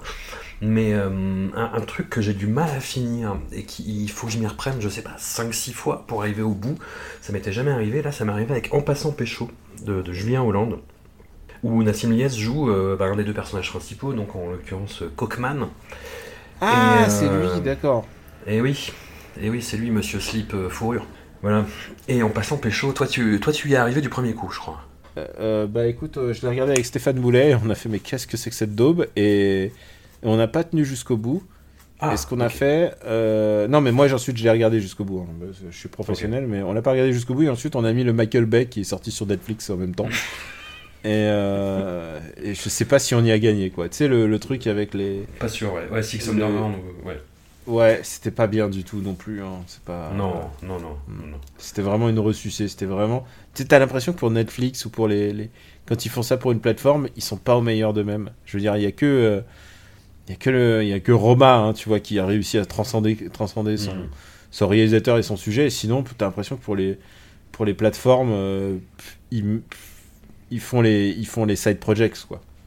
Ils Ouais. feront jamais leur master opus pour une plateforme. Pour l'instant, hein, j'ai l'impression. Hmm. Et en passant pécho, moi, ça m'a bah, vraiment agressé, quoi. Je me suis demandé si j'étais vieux, tu vois, en regardant le film, euh, te- tellement ça me semblait euh, insupportable, innommable. Mais enfin, moi, j'avais l'impression de voir une espèce de compilation hachée de, de trucs que j'aimais bien. Donc, dans l'absolu, peut-être que si j'avais vu ce film à 15 ans, j'aurais fait, j'aurais rigolé. Mais, mais je, j'en suis même pas sûr, en fait. Bah, attends, t'as 16 ans, arrête de faire le style. J'en ai 17, arrête. Non, non, mais j'ai trouvé ça affreux, vraiment. Enfin, moi, je l'aurais mis dans le pire du pire s'il n'était pas tombé sur une plateforme, tu vois. Ah bah, je, je- ne fais que plus soyer. Bon, très bien. Et le dernier film qui est arrivé sur plateforme, sur Prime, si je me rappelle bien, c'est le film mettant en vedette euh, Inès Reg. Je te veux, moi non plus, d'après son Alors, est-ce que histoire t'es vieux? Plus Est-ce que tu connaissais Inès Reg avant? Oui. Enfin, je, non. Enfin, je connaissais le- la story qu'elle avait fait, euh, Les paillettes Kevin. Mais je, je Bah ouais, en fait, moi je connaissais ça et en fait, je. Et tu sais quoi? C'est pas complètement nul comme rom-com. C'est pas. c'est- gentil. C'est ce que. Oui. c'est même- Voilà. On l'a regardé avec ma copine et. Et nous, on est, on est euh, très clients de rom-com et euh, c'était pas, c'était pas mauvais du tout. Hein. Bah, il y, a- il y euh, a juste elle qui. J'arrive pas à accrocher à son personnage en fait. Et Mm. ça m'a été confirmé par la vision de la série. euh, Enfin, l'espèce de. C'est pas une série, mais le- l'émission comique de Philippe Lachaud là sur Prime. Où ils ont pas le droit de rire là. ah, stop, euh, arrête de rire ou je sais plus quoi là. Enfin, enfin, Quelque chose comme euh, ça. interdit de rire. Mais euh, non, non, mais c'est l'émission dans laquelle euh, euh, le, le moins drôle de, de l'équipe Philippe Lachaud affronte Alexandra Lamy. Enfin, c'est. Voilà. Mais Tu sais que j'ai un gros. Attends, LOL, Kiri sort. Lol. Ah, tu sais que je, je, je, je, je voue une haine à, ce, à cette émission. Je te comprends tout à fait. Non mais non mais vraiment quand je les vois en train de genre de dire ah je joue p- parce que au Japon la, la version originale euh, euh, les mecs pariaient leur propre argent et tu sais c'est comme Mm. le poker si tu mets pas si tu t'investis pas en fait si le poker sans argent ça sert à rien c'est autant Ouais. jouer à la bataille tu vois c'est il y, a pas grand chose il faut parier quelque chose il faut avoir une, une- il faut qu'il y ait un enjeu et là l'enjeu bah, c'est simple il y en Non, a pas En plus, au Japon, c'était des cadors. C'était avec le réalisateur Hitoshi Matsumoto dedans. Oui, enfin, oui, c'était quand même bien sûr, chose, mais quoi. non, mais, Mm. non, mais ce que je veux dire, c'est que vraiment, euh, là, il n'y a pas d'enjeu. Il y a zéro. et- et vraiment, il y a, que dalle. Et, et en plus, euh, elle dit Oh, oh bah, j'ai rigolé. Ah, c'est dommage pour mon association pour laquelle je, je joue. Et genre, je peux pas. je- ce niveau d'hypocrisie, je ne peux pas. Oui. C'est vraiment. euh, c'est, je trouvais ça odieux. Je pense que c'est, euh, c'est dégueulasse. Et, euh, et, et c'est con parce que, parce que clairement, il y a des gens qui sont plus drôles que d'autres. Et tu sais pourquoi? Parce qu'ils ont des meilleurs auteurs en fait, parce qu'ils ont- sont dispatchés des auteurs. J'ai parlé à l'un d'eux justement, et je sais que comment ça a fonctionné. Euh, voilà, et, et, et comme euh, et comme il y en a qui ont été plus malins que d'autres, il y a des gens qui ont des meilleurs, de, meilleurs auteurs, et ça, se- et ça se sent quoi. Il y a les gens que tu as trouvé plus rigolos dans ce truc-là, c'est qu'ils avaient, ils étaient, ils étaient plus malins que d'autres, ils ont pris les meilleurs auteurs. Eh ben, on va rester sur euh, la bande à Fifi. On passe à la Mm. catégorie suivante, celle des blockbusters, des blockbusters pas terribles, les blockbusters mais. Et bah on va commencer avec le pire du lot, je pense. euh, 30 jours max de Tarek Boudali. Tu en parlais. On Ah, parlait de la bande à Fifi. Euh, écoute, euh, écoute, je- tu sais la bande à Fifi, je me demande comment ils vont repousser le truc parce qu'en fait, clairement, il y a une ambition de faire un film sympa et gentil et bon, bonne humeur et tout ça. Et moi, Mm. je vois que les trucs horribles dans ce film. Je vois que les trucs qui clochent, je vois que les trucs. euh, Bah, oh, écoute, je suis content parce que moi, il y a, y a pas, y a, y a pas d'homophobie dans celui-là. Voilà, c'est à mon niveau de satisfaction, c'est qu'il n'y a pas d'homophobie. Il y a un tout petit peu, il y a un tout petit délire de ah, il se fait, il se fait foutre un, un des seins et un cul, euh, un cul rebombé. euh, genre, il y a un truc de. euh, et en fait, j'ai compris pourquoi. En fait, j'ai compris au, détour d'interview, c'est qu'en fait, ces mecs-là fonctionnent parce que, euh, en fait, ils se font des vannes entre films. Ils font, c'est comme si c'était des gages. Et ils faisaient, ah, ah, dans mon film à moi, tu vas, tu vas manger du caca. Et, euh, et, et voilà. Et l'autre, il se dit, ah, tu m'as fait manger du caca dans le précédent. Bah là, tu vas changer de sexe. C'est trop drôle. Et c'est ce genre, de, voilà, c'est ce genre de blague. Je rappelle que euh, dans le précédent, quand même, il y avait, il y avait euh, quand même Philippe Lachaud là, le, parce que parce que c'est vraiment nul. hein. Mais dans le Ouais. précédent, il y avait Philippe Lachaud qui se faisait violer par une vieille dame, mais c'était supposément un, un gag, quoi. Et, euh, et, et il devenait homosexuel après. Donc vraiment, genre la totale, vraiment, c'est vraiment, genre c'est des gens, ils ne, ne réfléchissent pas du tout. C'est- C'est à chaque fois, à chaque fois, c'est leur, euh, ils passent le, c'est les brouillons qui passent au propre, et ça se voit, quoi. Ou peut-être que c'est super taffé et vraiment, alors c'est très très mal taffé, quoi. Mais j'ai jamais compris la bande à Fifi. Le... Même quand ils étaient sur Canal, hein, tu vois. Moi. Ah non, mais quand ils étaient sur Canal, j'ai découvert ça plus tard. hein, Mais, mais le truc, c'est. Moi, j'ai découvert ça au cinéma, mais, mais ces mecs-là, en fait, euh, je comprends pas, en fait. Je ne comprends pas. euh, Et alors, à chaque fois, et à chaque fois, ils peuvent nous. Nous, nous, la, nous la faire parce que à chaque fois c'est un succès. Mais oui, ils ont, c'est ça. Ils ont, ils ont un taux de réussite incroyable quoi. Et là ils ont et là il y a deux films, il y a deux films de la bande à Fifi la même année, ce qui est euh, ce qui est dégueulasse parce que normalement ils essayent d'alterner, tu vois, c'est comme euh, les grands euh, les grands réalisateurs, ils essayent de pas se concurrencer. Je voyais Osoda sort un film, ça veut dire que Makoto Shinkai il va faire son film l'année prochaine. Là, là non, ils ont décidé de tout nous envoyer dans la gueule et j'ai l'impression que ça va être de la grosse merde à chaque fois. Mais quand j'ai découvert Babysitting au festival de Japon d'Huez, encore une fois, où il a eu le Grand Prix, donc euh, va te faire foutre. hein. Alors Babysitting, c'est le moins pire hein. Babysitting, c'est le moins c'est le moins pire. J'ai j'ai vu ça, j'ai fait oh putain, eux ils font un film, mais ah, et le film ressemblait exactement à ce à quoi je m'attendais. Et comme tu dis, c'était le moins pire quoi. Parce que Alibi.com, euh, le premier Épouse-moi mon pote, euh, Babysitting 2, mais quel enfer Quel enfer à chaque fois C'est là, voilà, on, on passe à côté de l'histoire. Mm. Euh, Camelot, t'as découvert ça? Tu connaissais pas du tout la série? T'es allé voir Alors le non film non, j'ai pas vu Camelot. J'ai pas T'as pas vu Camelot? J'ai pas vu. Camelot, je n'ai jamais vu la, vraiment la série, j'ai vu 5 minutes. Euh, je veux juste dire un truc pour les gens Ouais. qui aiment Camelot qui nous écoutent. Je n'ai absolument rien contre vous. Et, et contre- pour les gens qui détestent Camelot et qui le disent très fort, je n'ai rien contre vous. Genre, je- pour moi, je suis la Suisse vis-à-vis de Camelot. Je n'ai, euh, ça me demande, je crois que ça va me demander trop de travail. Et pourtant, euh, ma meuf me dit, Ah, il faut que tu ailles le voir quand même. C'est ton travail de voir les comédies. Et j'arrive pas à m'y résoudre en fait. J'arrive pas à me résoudre à aller voir Camelot. Euh, c'est plus de deux heures. C'est des vannes que je vais pas saisir. Je le sais d'avance. Mais il paraît Ouais. qu'Alain Chabat est super dedans. Voilà. Ouais, pour le peu qu'on y voit, ouais, malheureusement. Mm. Ah merde, mais voilà, il y a toujours quelqu'un qui vient de péter ton groove et c'est toi. J'arrête ce podcast. Ah bah non, reviens, on va parler de Nicolas Bedos, reviens. Bah alors Nicolas Bedos, oui, alors non. tu sais ce que, que, j'aime ouais. bien avec Nicolas Bedos, c'est qu'il peut pas s'empêcher de se mettre dans le, dans le film qu'il réalise, C'est ça. juste pour dire, mais c'est qui ce type en parlant d'OSS Et genre pour Mhm. asseoir son, sa supériorité sur le personnage, comme si c'était ça qu'avait besoin ce film. Il pouvait pas s'empêcher, c'est c'est plus fort que lui. Euh, je veux pas dire son nom plus de trois fois parce que sinon il va débarquer dans ce podcast. Dans tes mentions, ouais. Est-ce que- est-ce qu'on est d'accord pour dire que c'est son meilleur film en tant que réalisateur? Euh, je suis en train de me les faire dans la tête. Alors, par meilleur, si t'entends par meilleur le plus regardable, je dirais oui. Oui. Mais si par meilleur, je t'entends pire, parce que moi, parfois, je, je suis un déclinologue, comme disait euh, Dominique de Villepin. Euh, j'ai- j'aime bien, j'aime bien voir les crashs. Et euh, pour moi, quand même, Monsieur et Madame Adelman, c'est euh, c'est au-delà du réel. De, j'ai l'impression, j'ai littéralement l'impression que quelqu'un se masturbe sur moi, sur ma Mhm. jambe. Et peut-être que je crois que c'est, je, d'après les oui dire, je crois que c'est son kink hein, de se masturber sur la jambe des gens. À ce qui paraît. C'est hein. notre, c'est notre Louis C.K. Voilà, à ce qui paraît. hein. Euh, donc, euh, oui, j'ai une tendresse pour Monsieur et Madame Adelman qu'on a vu ensemble. Oui, Et, euh, et c'est vraiment, pour moi, c'est au-delà du réel. À OSS, clairement, c'est un film de commande et il pourra toujours se défendre en disant que. D'abord, il a réalisé le plus mauvais des OSS, c'est Voilà. aussi, la vérité. Et il pourra toujours se défendre de euh, Ah, bah, c'est qu'un film de commande, ou alors c'est pas mon script, alors qu'on sait très bien qu'il a réécrit le script pour- de manière à ce que le rende, rende moins bon, hein. c'est évident. Et tu sais ce qui, ce qui trahit le, le projet, c'est que j'ai déjà lu des portraits et des interviews de Jean-François Alain. Et visiblement, Jean-François Alain, il avait fait un tight script quand même. Il avait fait un script aux petits oignons. Et, et je crois que tout ce qui est pas drôle dans le film, finalement, bah, c'est Nicolas- Je veux pas, je veux pas lui faire porter le chapeau, mais c'est ce que je vais faire. Je pense que c'est Nicolas Bedos. Et Bon, il va dire, t'as- bah déjà outé son kink euh, sexuel, donc tu peux, tu peux, tu peux y aller. Donc voilà, j'en dirai pas plus. Voilà. Et, et de toute manière, c'est un des films. Et en plus, c'est celui qui a le moins marché. Alors après, on peut dire que confinement, post-confinement, tout ça, mais tant pis, tant pis. Voilà, désolé, désolé OSS. Et alors, le, bah ouais, j'en parlais un petit peu en name droppant le, le film de, parmi les gros projets qui avaient été euh, repoussés, repoussés, repoussés, repoussés depuis un an. Euh, Aline de Valérie Lemercier, je sais pas si tu l'as vu.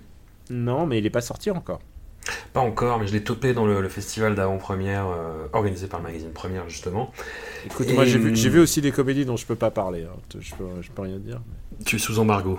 Je suis sous embargo, mais j'ai une comédie, une grosse comédie de la qui arrive euh, que je suis sous embargo. Alors, Aline de Valérie Lemercier, quel, quel truc étrange? Quel, quel, euh, c'est quasiment un ovni en fait, parce que je, je sais pas hum, comment le définir. Je, je pense que c'est un vanity project, un petit peu comme tous les Valérie Lemercier qui a envie de faire du cosplay de quelque chose dans, dans chacun de ses films, grosso modo.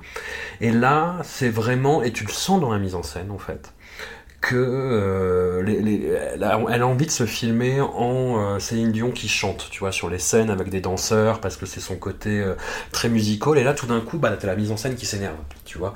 Et tout le reste du temps, c'est quelque chose de bah, qui touche à une espèce d'abstraction de fiction de quelqu'un qui va au Québec et qui veut avoir le plus de tendresse possible dessus, mais en même temps, tu vois, t'as des blagues, t'as une blague sur l'accent, au moins. Tu vois, sur le fait de. euh, je, je veux pas dire la, la blague en question, d'autant qu'elle est pas mal et ça fait rigoler les gens dans la salle, donc voilà pourquoi pas. Il y, a un côté ripollinage, c'est-à-dire qu'il y a beaucoup plus de zones d'ombre, je pense, dans la vraie histoire entre René Angélil et, euh, et, et Céline Dion, euh, pas, pas tant sur le côté différence d'âge que sur la façon qu'il a, et que moi je trouve très étrange dans la façon dont c'est traité dans le film, de, de- de vraiment d'en faire une espèce de, de vache à lait, quoi.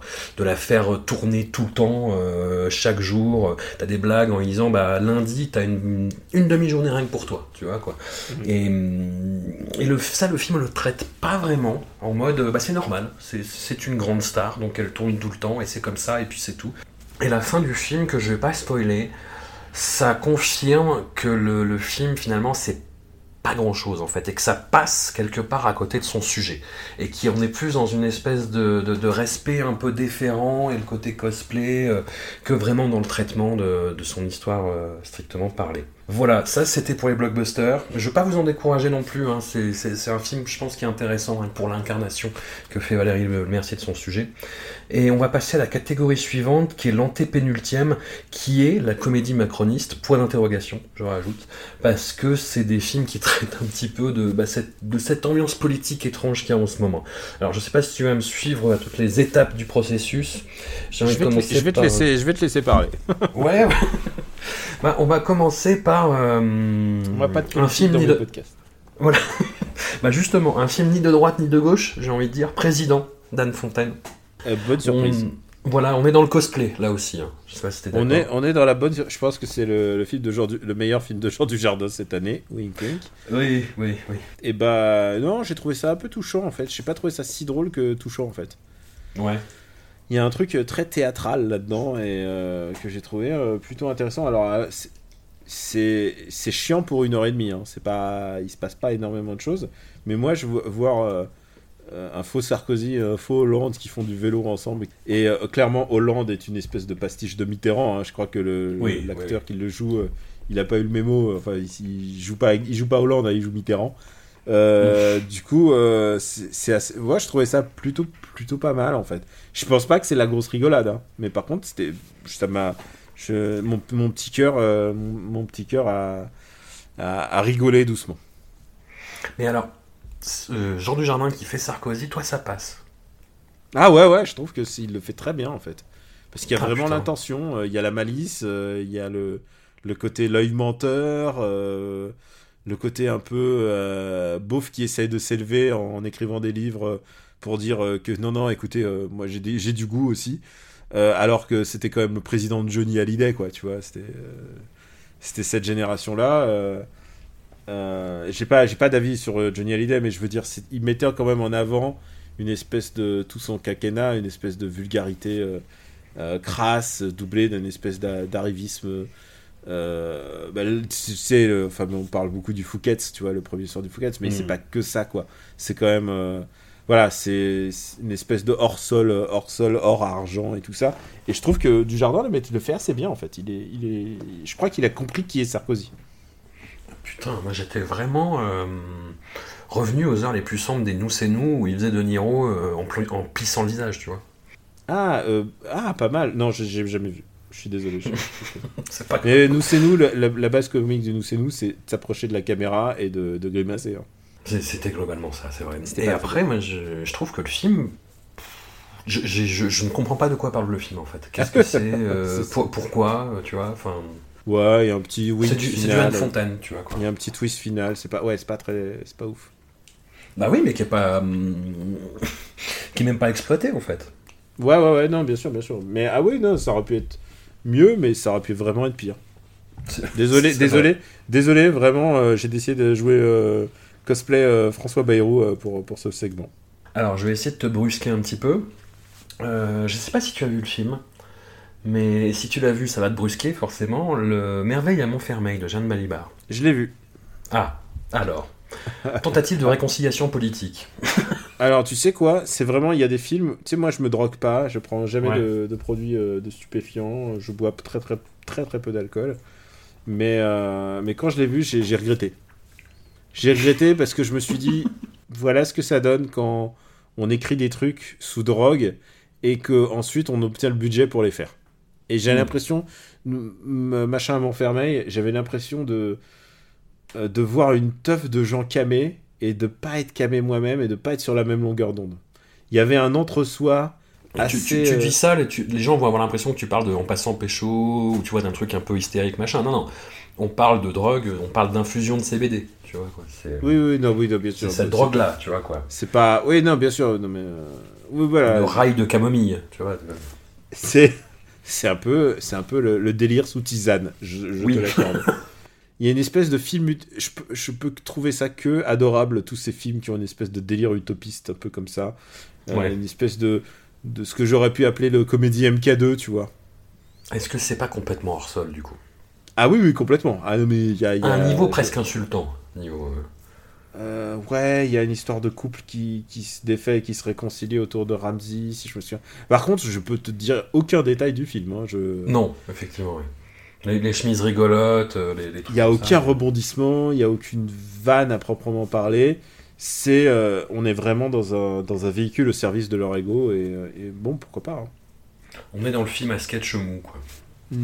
Et autre film à sketch mou, mais hum, où il y a un petit peu plus de personnalité, mais on est toujours dans le hors-sol quand même. Les deux Alfred, euh, avec la fratrie Podalides euh, aux commandes euh, devant la caméra et derrière aussi, qui essayent justement de nous parler de, de l'ubérisation euh, de ce- cette société où les, les, les sont complètement euh, ne comprennent pas Et ce de qui se faire passe, des mais essayent de réunions, faire allusion. de faire des réunionings, euh, de faire des, c'est, euh, c'est, c'est la France d'avant la, la visioconférence quoi.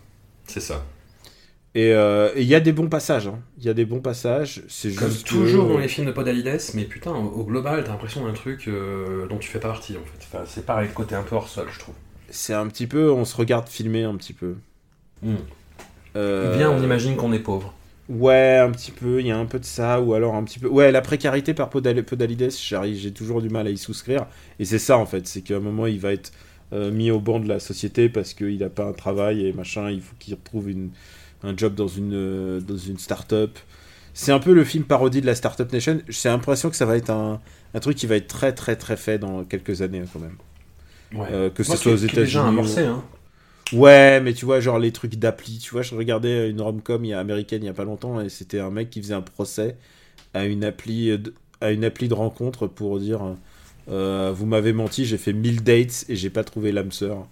Voilà, c'est c'est ce genre de un peu de de pitch un peu farfelu et euh, il va en avoir beaucoup beaucoup des comme ça. Farfelu, c'est le mot. Bah, dans, dans cette même euh, optique, on a le, le, film, le film de Delépine Carverne, Les Faciles historiques, qui est très là-dedans, qui est très dans cette espèce du- de, de critique du nouveau monde, en fait. Bah, qui était hum, le, le nouveau monde d'avant la pandémie, en fait. Et et- et- et il y a des bons moments, encore une fois, il y a des super comédiens par moment. Clairement, c'est un film de gauche et, qui- et dont le message est de nous dire euh, la société, mais où on va, quoi. Qui est un peu le- ce que fait les deux Alfred, mais en plus doux. Mais Mm. euh, mais il y, y a un caméo de, de, de Poulvord qui est hilarant. Euh, mais c'est comme tout le monde avec les films de, comme toujours avec les films de des deux, des deux compères, c'est que bah, ils savent pas boucler leur histoire en fait. Ils font des fins que de poisson quoi. À la fin, les mecs décident de s'attaquer au, au serveur de Google. Ils vont aux États-Unis, ça n'a aucun sens quoi. Bah, sur ce côté-là, bah, il y a toujours un côté de Brick et de Brock. Hein. C'est un peu des, pas des road movies, mais des routes films, on va dire, qui ont l'air d'improviser un petit peu au bonheur de la chance en fonction des comédiens. Et, euh, Et des juste, rencontres ju- juste aussi. un truc pour dire, c'est que je trouve que de, de film en film, ça devient de plus en plus beau leur cinéma. Ah ouais? Ah ouais, je trouve qu'il y a vraiment euh, des recherches euh, en termes de photos, en termes de cadrage, en termes de... euh, je trouve ça de plus en plus intéressant, ou du moins ils ont une démarche à chaque fois. Le précédent, euh, I Feel Good, était aussi, euh, il y avait aussi une vraie, vraie recherche de décor et de d'univers, et clairement, euh, c'est des gens à part, et je trouve que... En tout cas, je suis leur cinéma avec intérêt.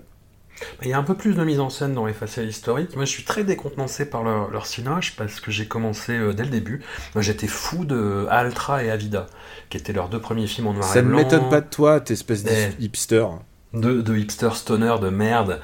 Euh, non, non, mais leur truc en noir et blanc, dans la lignée des films surréalistes et des films de Coris Maki. Et hum, moi, j'étais plus, beaucoup plus client de, de cette esthétique et de ce ton-là. Leur film, leur virage social euh, et leur virage un peu expé, euh, raté, tu vois, leur film avec Welbeck, Near Death Experience, moi j'ai trouvé que c'était une purge. Mais, enfin, même désagréable à regarder en fait, tu vois quoi. Mais et là, ouais, je, I Feel Good, je trouvais que le film était très très très réussi dans ce que ça disait, alors que c'était quand même euh, vas-y comme c'était littéral, tu vois, avec euh, du jardin qui ressortait des phrases texto de Sarkozy, euh, voilà. Mais hum, ouais, dans celui-là, dans historiques, ouais, il y a peut-être plus de cinoche, effectivement, et peut-être qu'ils vont trouver un ton. Euh, Euh, film ni de, ni de gauche ni de gauche. Mon cousin de, de Yann Cousin. Non, je, suis un peu vachard en plus, mais qui, est un peu dans ce dans mood de réconciliation nationale. Tu vois, avec un fond euh, de, gros, de grosses tunasses derrière.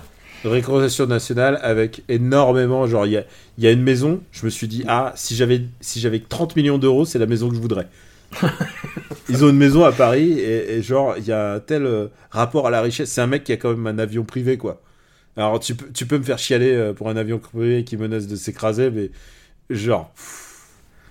euh, Il y, a un- relationnel à l'argent très très. C'est un mec qui a, qui a une piscine. Il y a une piscine chez lui. Je me suis dit, c'est ouf à Paris. Enfin, ça paraît. C'est un niveau de richesse complètement débile.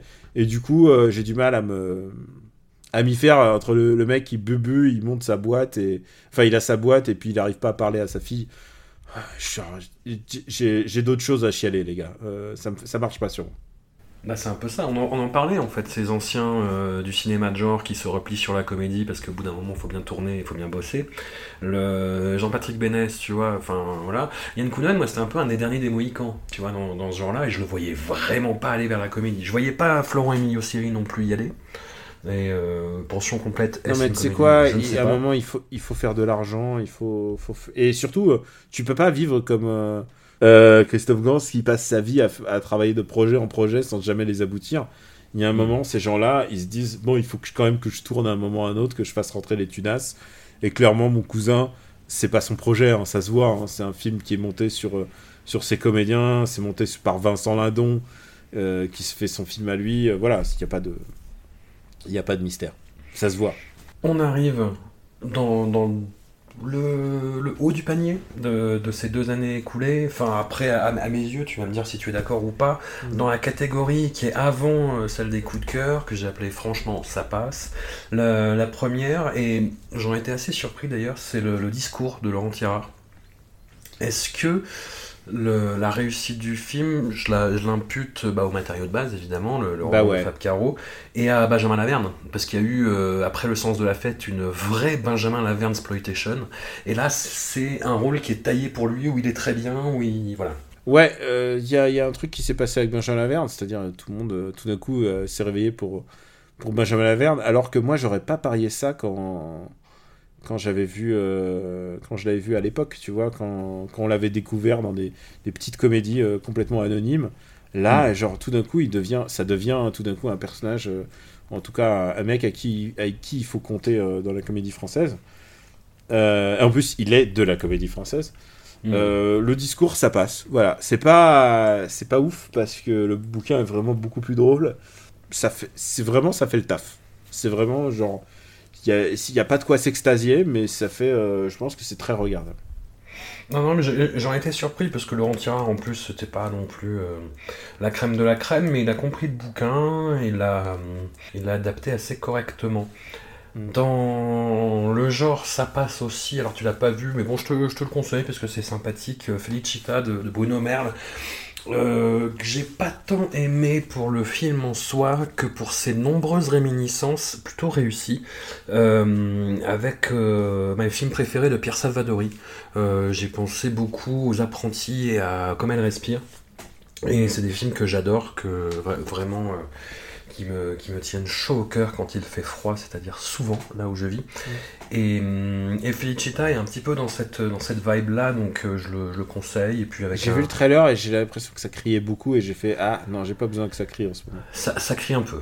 je vais pas te mentir. C'est une espèce un d'énergie très. euh, Ouais, une espèce de jeune énergie un peu comme ça. Et puis, puis ça, se- ça se tient aussi à, par- à cause de son, de, son, de son casting, quoi. C'est jeune. Et euh, mais je suis toujours preneur de voir euh, Pio Marmaille bien utilisé. Euh, je, je pense que c'est un acteur qui est très très mal utilisé souvent. Oui. Et, euh, et peut-être qu'un jour on le verra dans une comédie implacable, imparable. C'est tout ce qu'on lui souhaite.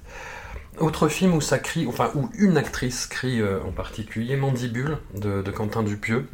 Hmm. Est-ce que toi, toi tu rechignes? Non, non, très bien. Tu rechignes. Non, très Non, bien. Très-. Non, très bien, mais c'est-à-dire comme tous les films de de, de son auteur, hein, de Quentin Dupieux, euh, j'ai l'impression que c'est un, un court métrage qui est tiré un- autant d'un moyen métrage qu'on vend pour un long métrage. Hmm. Tu vois ce que je veux dire? C'est qu'il y a toujours. J'ai l'impression qu'il y a 20 minutes en trop. J'ai l'impression qu'il y a toujours un ventre mou implacable, alors que le film dure 1h10, quoi. Ça devrait pas être chiant à un moment, et il y a toujours un passage très très chiant. Et dans tous ces films, sauf peut-être au poste. Euh, au poste Ouais. où j'ai trouvé que ça se tenait vraiment bien.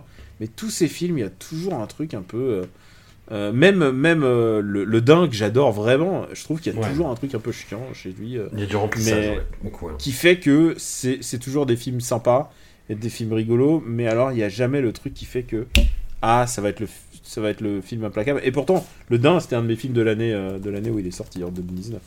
Ah, moi, c'est le premier film, je crois, parce que le... ces zigotos du Palmacho, euh, Grégoire Ludig et David Marseille, on les croise maintenant dans le cinéma français, la comédie française, depuis, euh, je sais pas, peut-être une, une petite- dizaine d'années maintenant. Et j'ai trouvé que c'était le premier film qui arrivait vraiment à saisir leur, euh, leur alchimie, leur complémentarité. Il se passe vraiment quelque chose entre eux Ah, là-dedans et ils drivent le, ils le film, quoi, vraiment. Il les a complètement steak. Ouais. Il les a c'est-à-dire il les a pris euh, dans son univers, il a fait un mix, il a fait un Quentin Dupieux. Ce qui, ce qui peut arriver de meilleur au pire, de- au pire à, à ces, à, ces, à, ces, à ces mecs, c'est que tout d'un coup ils deviennent un peu Eric et Ramsey à l'époque où ils essayaient de faire des choses bien et qu'ils n'arrivaient plus. Euh, Il y a eu une période où ils, ils jouaient tous ensemble et ils, ils se disaient Ah putain, le film de Quentin Dupieux c'était vraiment super et euh, qu'ils y arrivaient plus du tout. Et j'espère qu'ils n'auront pas de passage à vide comme ça. Ils ont un autre film qui se prépare euh, là, bientôt. Ouais, ouais, ouais, j'ai vu, j'ai vu les affiches. Ça fait un peu peur. Ça fait un peu peur. Mais Écoute, avec, ça euh, fait un peu peur, mais je viens d'avoir un push à l'instant pour le, la bande-annonce de Mince alors 2 euh, de Charlotte de Turckheim, donc Define la peur. Ok, ok. Define la peur. ouais. Et, en fait, je vais te laisser, je vais y aller tout de suite. Je, je, je peux pas, je peux pas, je peux pas me retenir. L'appel de Chacha, je comprends. Mm. Et le dernier de cette catégorie, il reste que 4 films, hein, ça, ça va. Le dernier de cette catégorie, c'est Oui, tout simplement. Noir de Jean-Pascal Zadi. Ouais, qui est pour moi un, un- un film génial. Ah ouais, Ah, toi je tu le mets ça- dans, le haut, toi, du coup. Je trouve ça génial, je trouve qu'il y a une énergie assez incroyable, je trouve qu'il y a des scènes dont on reparle. J'en ai reparlé hier avec un ami, je disais putain, mais la scène de Eboué et. euh, et euh, comment il s'appelle? Et le Lucien Jean-Baptiste. Qui est vraiment. Il y a vraiment des trucs. Il y a. Je pense qu'on on- on serait con de faire la fine bouche devant un film qui a une telle énergie et surtout euh, de capter l'air du temps. Ouais, vraiment, je- on en a fait un long MDR. Je voudrais pas non plus euh, m'éterniser, mais je pense que c'est vraiment un des trucs qui m'a le plus fait rire cette année, euh, l'année de sa sortie, c'est-à-dire l'année dernière. Hmm. Euh, ouais, il y a une vraie vista incroyable. Je sais. Est-ce que ça sera. ma seule question, c'est est-ce que ça sera un one shot ou est-ce que ça sera euh, concrétisé? Est-ce qu'il y aura un deuxième film derrière ou... C'est vraiment une interrogation, mais je trouve que tout simplement Noir, c'est un des trucs. Si je pense que c'est le, en tout cas le film de un de mes films de l'année dernière. Alors, un de mes films de l'année dernière aussi, et je sais qu'on est en désaccord sur ce sujet, mais là on inverse les rôles, c'est moi qui te l'ai euh, survendu et tu me t'es, sorti, tu m'as dit ouais. C'est euh, Terrible Jungle de Hugo Ouais. Benamozig et David Caviglioli, avec. Tu parlais de Jonathan Cohen euh, quand même. euh, bon, il était, il était absolument super dans Énorme de Sophie Le Tourneur, que j'ai pas retenu dans la sélection parce que j'ai pas spécialement trouvé que c'était une comédie en fait. Non, c'est presque un docu, docu-fiction, presque. un- Ouais, ouais, il était vraiment génial dans, dans Énorme. Et là-dedans, dans Terrible Jungle, je trouve que c'est moi c'est le truc où il me fait le plus rire en fait, au cinéma. Hmm. Que. Euh, bah écoute, euh, ouais, ouais, non, alors écoute, il, il était très drôle et tu sentais que on l'a laissé faire ce qu'il veut et c'est souvent ce que maintenant les gens font, ils posent Jonathan Cohen et on lui dit bah vas-y fais ce que tu fais. Euh, je trouvais qu'il y avait vraiment beaucoup de trucs qui étaient pas drôles en fait dans le film, c'est-à-dire genre de... euh, ça se voulait un petit peu post-Tintin et tu sais quoi, quand je vois le, film, je me dis, ah, je vois clairement que ça devait être hilarant euh, sur papier. Et euh, il y a. euh, et c'est pas mon film de jungle préféré. Hein. Je préfère La loi de la jungle que Terrible jungle. Et je pense que le film de jungle, c'est un truc un peu risqué parce que si tu filmes dans des conditions euh, atroces. Et en fait, je pense que Alice Belaïdi est vraiment est pas mal utilisé, mais je pense qu'il y a un- Ouais, il y a quelque chose qui fonctionne pas, quoi. Il y a, quelque chose qui fonctionne pas, euh, quelque chose qui... Voilà, c'est un film qui a, potentiellement le truc d'être hilarant tout le temps, et en fait, euh, et en fait, c'est hilarant que quand il y a Jonathan Cohen et quelques, quelques passages, quoi. Euh, Vincent de Dienne un peu lunaire en espèce de Tintin qui n'a absolument, enfin, qui, qui, est vraiment pas à sa place. Moi, j'étais pas ouf, mais je, je suis content que toi tu l'aies apprécié. Ah mais C'est limite film culte. hein. Je l'ai vu euh, pareil au festival de l'Alpe d'Huez en même temps que Divorce Club et euh, je savais qu'il aurait aucun Et je pense qu'à l'Alpe d'Huez, ça a pas dû cartonner. hein. Bah écoute, les gens ont applaudi poliment. Ils ont rigolé poliment aussi pendant la, la séance en bas. euh. Je suis allé voir et hum, ouais, je, me le suis fait trois fois dans la semaine en fait. Et avec les, répliques qui me restaient en tête et avec euh, non mais le côté hilarant, euh, ouais quand il y a Jonathan Cohen, c'est en plus il est le, chef d'un commissariat où tous les mecs sont, sont complètement ineptes en fait. C'est un peu tous les tricards qu'on a foutus dans la jungle euh, de, de- la police nationale. Et hum, ouais je sais pas, ça m'a rappelé. euh, une nouvelle que j'adore de Will Self qui s'appelle À la recherche des Urboros, qui est l'espèce de parodie d'ethnologie, et on était vraiment dans, dans ce, trai- dans ce délire-là, en fait, euh, très euh, Livingstone, euh, etc. Et, hum, et ouais, je trouve, je trouve le film euh, malin, drôle dans toutes ses articulations. Euh, Alice Belaïdi, elle est pas hilarante, mais son personnage n'est pas non plus. Mais hum, ouais, je sais pas, j'ai trouvé ça, euh, ça, m'a vraiment beaucoup fait rire, mais limite aux larmes, en fait. Euh, Ah ouais. pour Bah écoute, je, ah, ça arrive, ça arrive.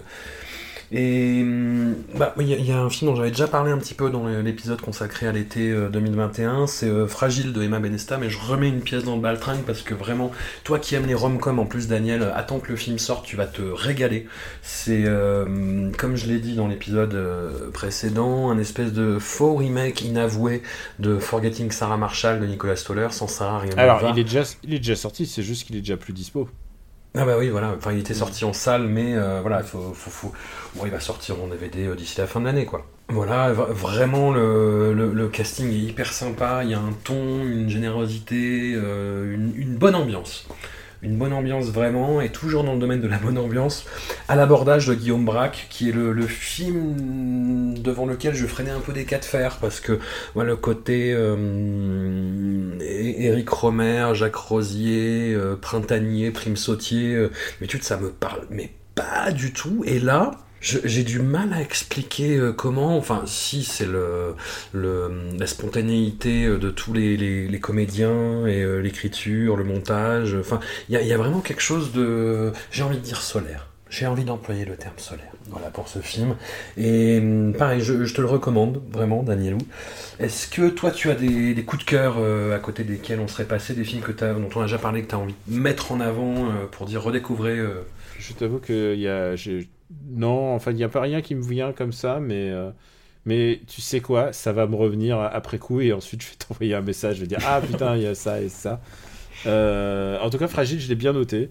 Euh, il, sort, euh, il sort en DVD le, le- le 5 janvier. Donc, Ah. donc j'espère. j'espère- je- et tu sais quoi, je vais, je vais les contacter, je vais dire il, faut, il me faut le DVD là. Euh, non, écoute, Bah oui, je, pour ta liste de fin d'année. Tu fais, est-ce que tu fais ta liste de fin d'année du coup euh, J'espère que cette 2021? année je le ferai. Je voulais pas le faire Ouais. l'année dernière, tu sais, pour une simple raison, c'est que bah, la situation étant, étant, étant ce qu'elle a été, je, je- en fait, je, je veux bien tirer sur les et, et tirer le meilleur et aussi le pire des, des comédies françaises, mais sur une industrie qui se porte bien, pas sur une industrie qui est, euh, qui est en stagnation ou qui va mal. Et euh, là, maintenant, elle va se rebiffer. On va, on va, un jour, on retrouvera les, vertes années euh, euh, de Bienvenue chez les Ch'tis et tout ça. Mais, mais voilà, je, je veux pas, je, suis, pas là pour fou- foutre une bastos. Au, je suis pas là pour, pour cracher sur, cracher dans la soupe et tout ça. Ça m'intéresse de parler de tout ça, mais, mais pas de, voilà, je veux pas non plus, voilà, profiter de ce moment de faiblesse pour mettre une, euh, pour leur cracher dessus. Et ou tirer, ou, tirer des, des choses positives, hein, c'est aussi possible. Hmm. Mais, euh, mais j'ai l'impression que ces années ont été moins riches aussi, hein, tout simplement. Je pense que, euh, tout simplement, regarde, regarde on a parlé que d'un seul film avec, euh, avec Christian Clavier, alors que d'habitude il y en a 5 ou 6. C'est Il n'y a, y a aucun Danny Boone, il y a, y a aucun cas de Mérade. Il y a eu un truc, une comédie sociale où il fait, il fait le prof de théâtre aux prisons. Euh, voilà, enfin, vraiment, il n'y a, pas de, il y a pas grand chose. Pas une année normale, ouais. ouais. C'est pas une année normale, donc c'est pour ça que je voulais pas. Il y a que trois Franck Dubosc. Enfin, Ouais. Donc euh, ouais, euh, je, je pense que il faut que je me replonge un peu. euh, ce que je fais en général, c'est que je vers décembre, je commence à me replonger dans mes souvenirs et reprendre mes notes et je me dis ah il y avait ça, il y avait ça. Mais l'année n'est pas finie encore. C'est vrai. Où est-ce qu'on peut te retrouver d'ici la fin de l'année, justement Oh, ouais, tu le sais, After Eight, Super Ciné Bien sûr. Battle, donc les podcasts où je suis. Euh, je fais euh, évidemment euh, euh, Gaijin Dash sur Gamecult, qui est une, une émission où on parle d'actualité japonaise du jeu vidéo, je précise. Une institution, disons-le. Ouais, je sais, pour, en tout cas pour ceux qui. Bah, attention, c'est derrière Paywall, hein, il faut payer pour ça, mais c'est pas très cher du tout d'un abonnement à un an à Gamecult. Et euh, je tiens à dire que je suis aussi streamer, donc euh, sur twitch.tv slash Robotics. Euh, je twitch des jeux vidéo, mais aussi je fais un, je fais un soir par semaine, je fais un- un- une émission. Je peux, est-ce que j'ai la pudeur d'appeler ça émission? Culturelle où je parle des sorties ciné, où je parle aussi des sorties vidéo, je parle euh, des bandes dessinées beaucoup, des mangas, des comics et aussi des sorties culturelles. Ça me permet de faire ce que je fais pas vraiment sur After Eight, c'est-à-dire montrer en vidéo, montrer des images, montrer des bouquins. Euh, je, me régale à faire ça. C'est une fois par semaine, c'est mercredi sur twitch.tv slash Robotics. Et euh, je suis sûr que j'en oublie et j'aimerais bien reprendre MDR. Voilà, je, je full aveu et je, je pense à une solution pour MDR, pour reprendre MDR. Bah, on te le souhaite parce que c'était vraiment chouette. Et en parlant de trucs vraiment chouettes, je conseille vraiment à tous les auditeurs qui ne l'ont pas encore fait d'aller voir ton intervention dans l'émission Backseat de Jean Massier euh, Ah, là, sur euh, Le seul fois où je parle politique. Voilà, non, et où t'étais vraiment super. Ah, merci, c'est adorable. Et j'ai parlé aussi évidemment de mes kinks pour les, les bouquins politiques. Voilà. Mm. Ne- N'en dis pas trop, coquin. Merci beaucoup à toi et à tout vite. Bah merci à toi et surtout il y a un truc c'est que faut que je te dise François tu me donnes toujours des pistes de réflexion et j'apprécie ça. Euh, je, je, repense à des comédies parfois on confronte nos avis et je me dis est-ce que j'ai loupé un truc? Parfois je revois des bouts et tout ça. Euh, mon avis euh, sur les comédies n'est jamais gravé dans le marbre pour reprendre une expression de Super Ciné Battle et je pense que c'est un genre vraiment important c'est un genre roi et j'aimerais bien en tout cas qu'il retrouve au moins la même dynamique qu'avant le Covid et et euh, en tout cas, je te remercie d'avoir euh, partagé ton opinion avec moi et c'est toujours un vrai plaisir pour moi. Également, partagé. Oh là là, comment on j'ai envie de te faire des câlins, mais t'es loin. Touche l'écran. Touche l'écran. Je le file, file, file the movie. Euh, bah merci, merci pour ton invitation en tout cas. À plus. Ciao. Ciao.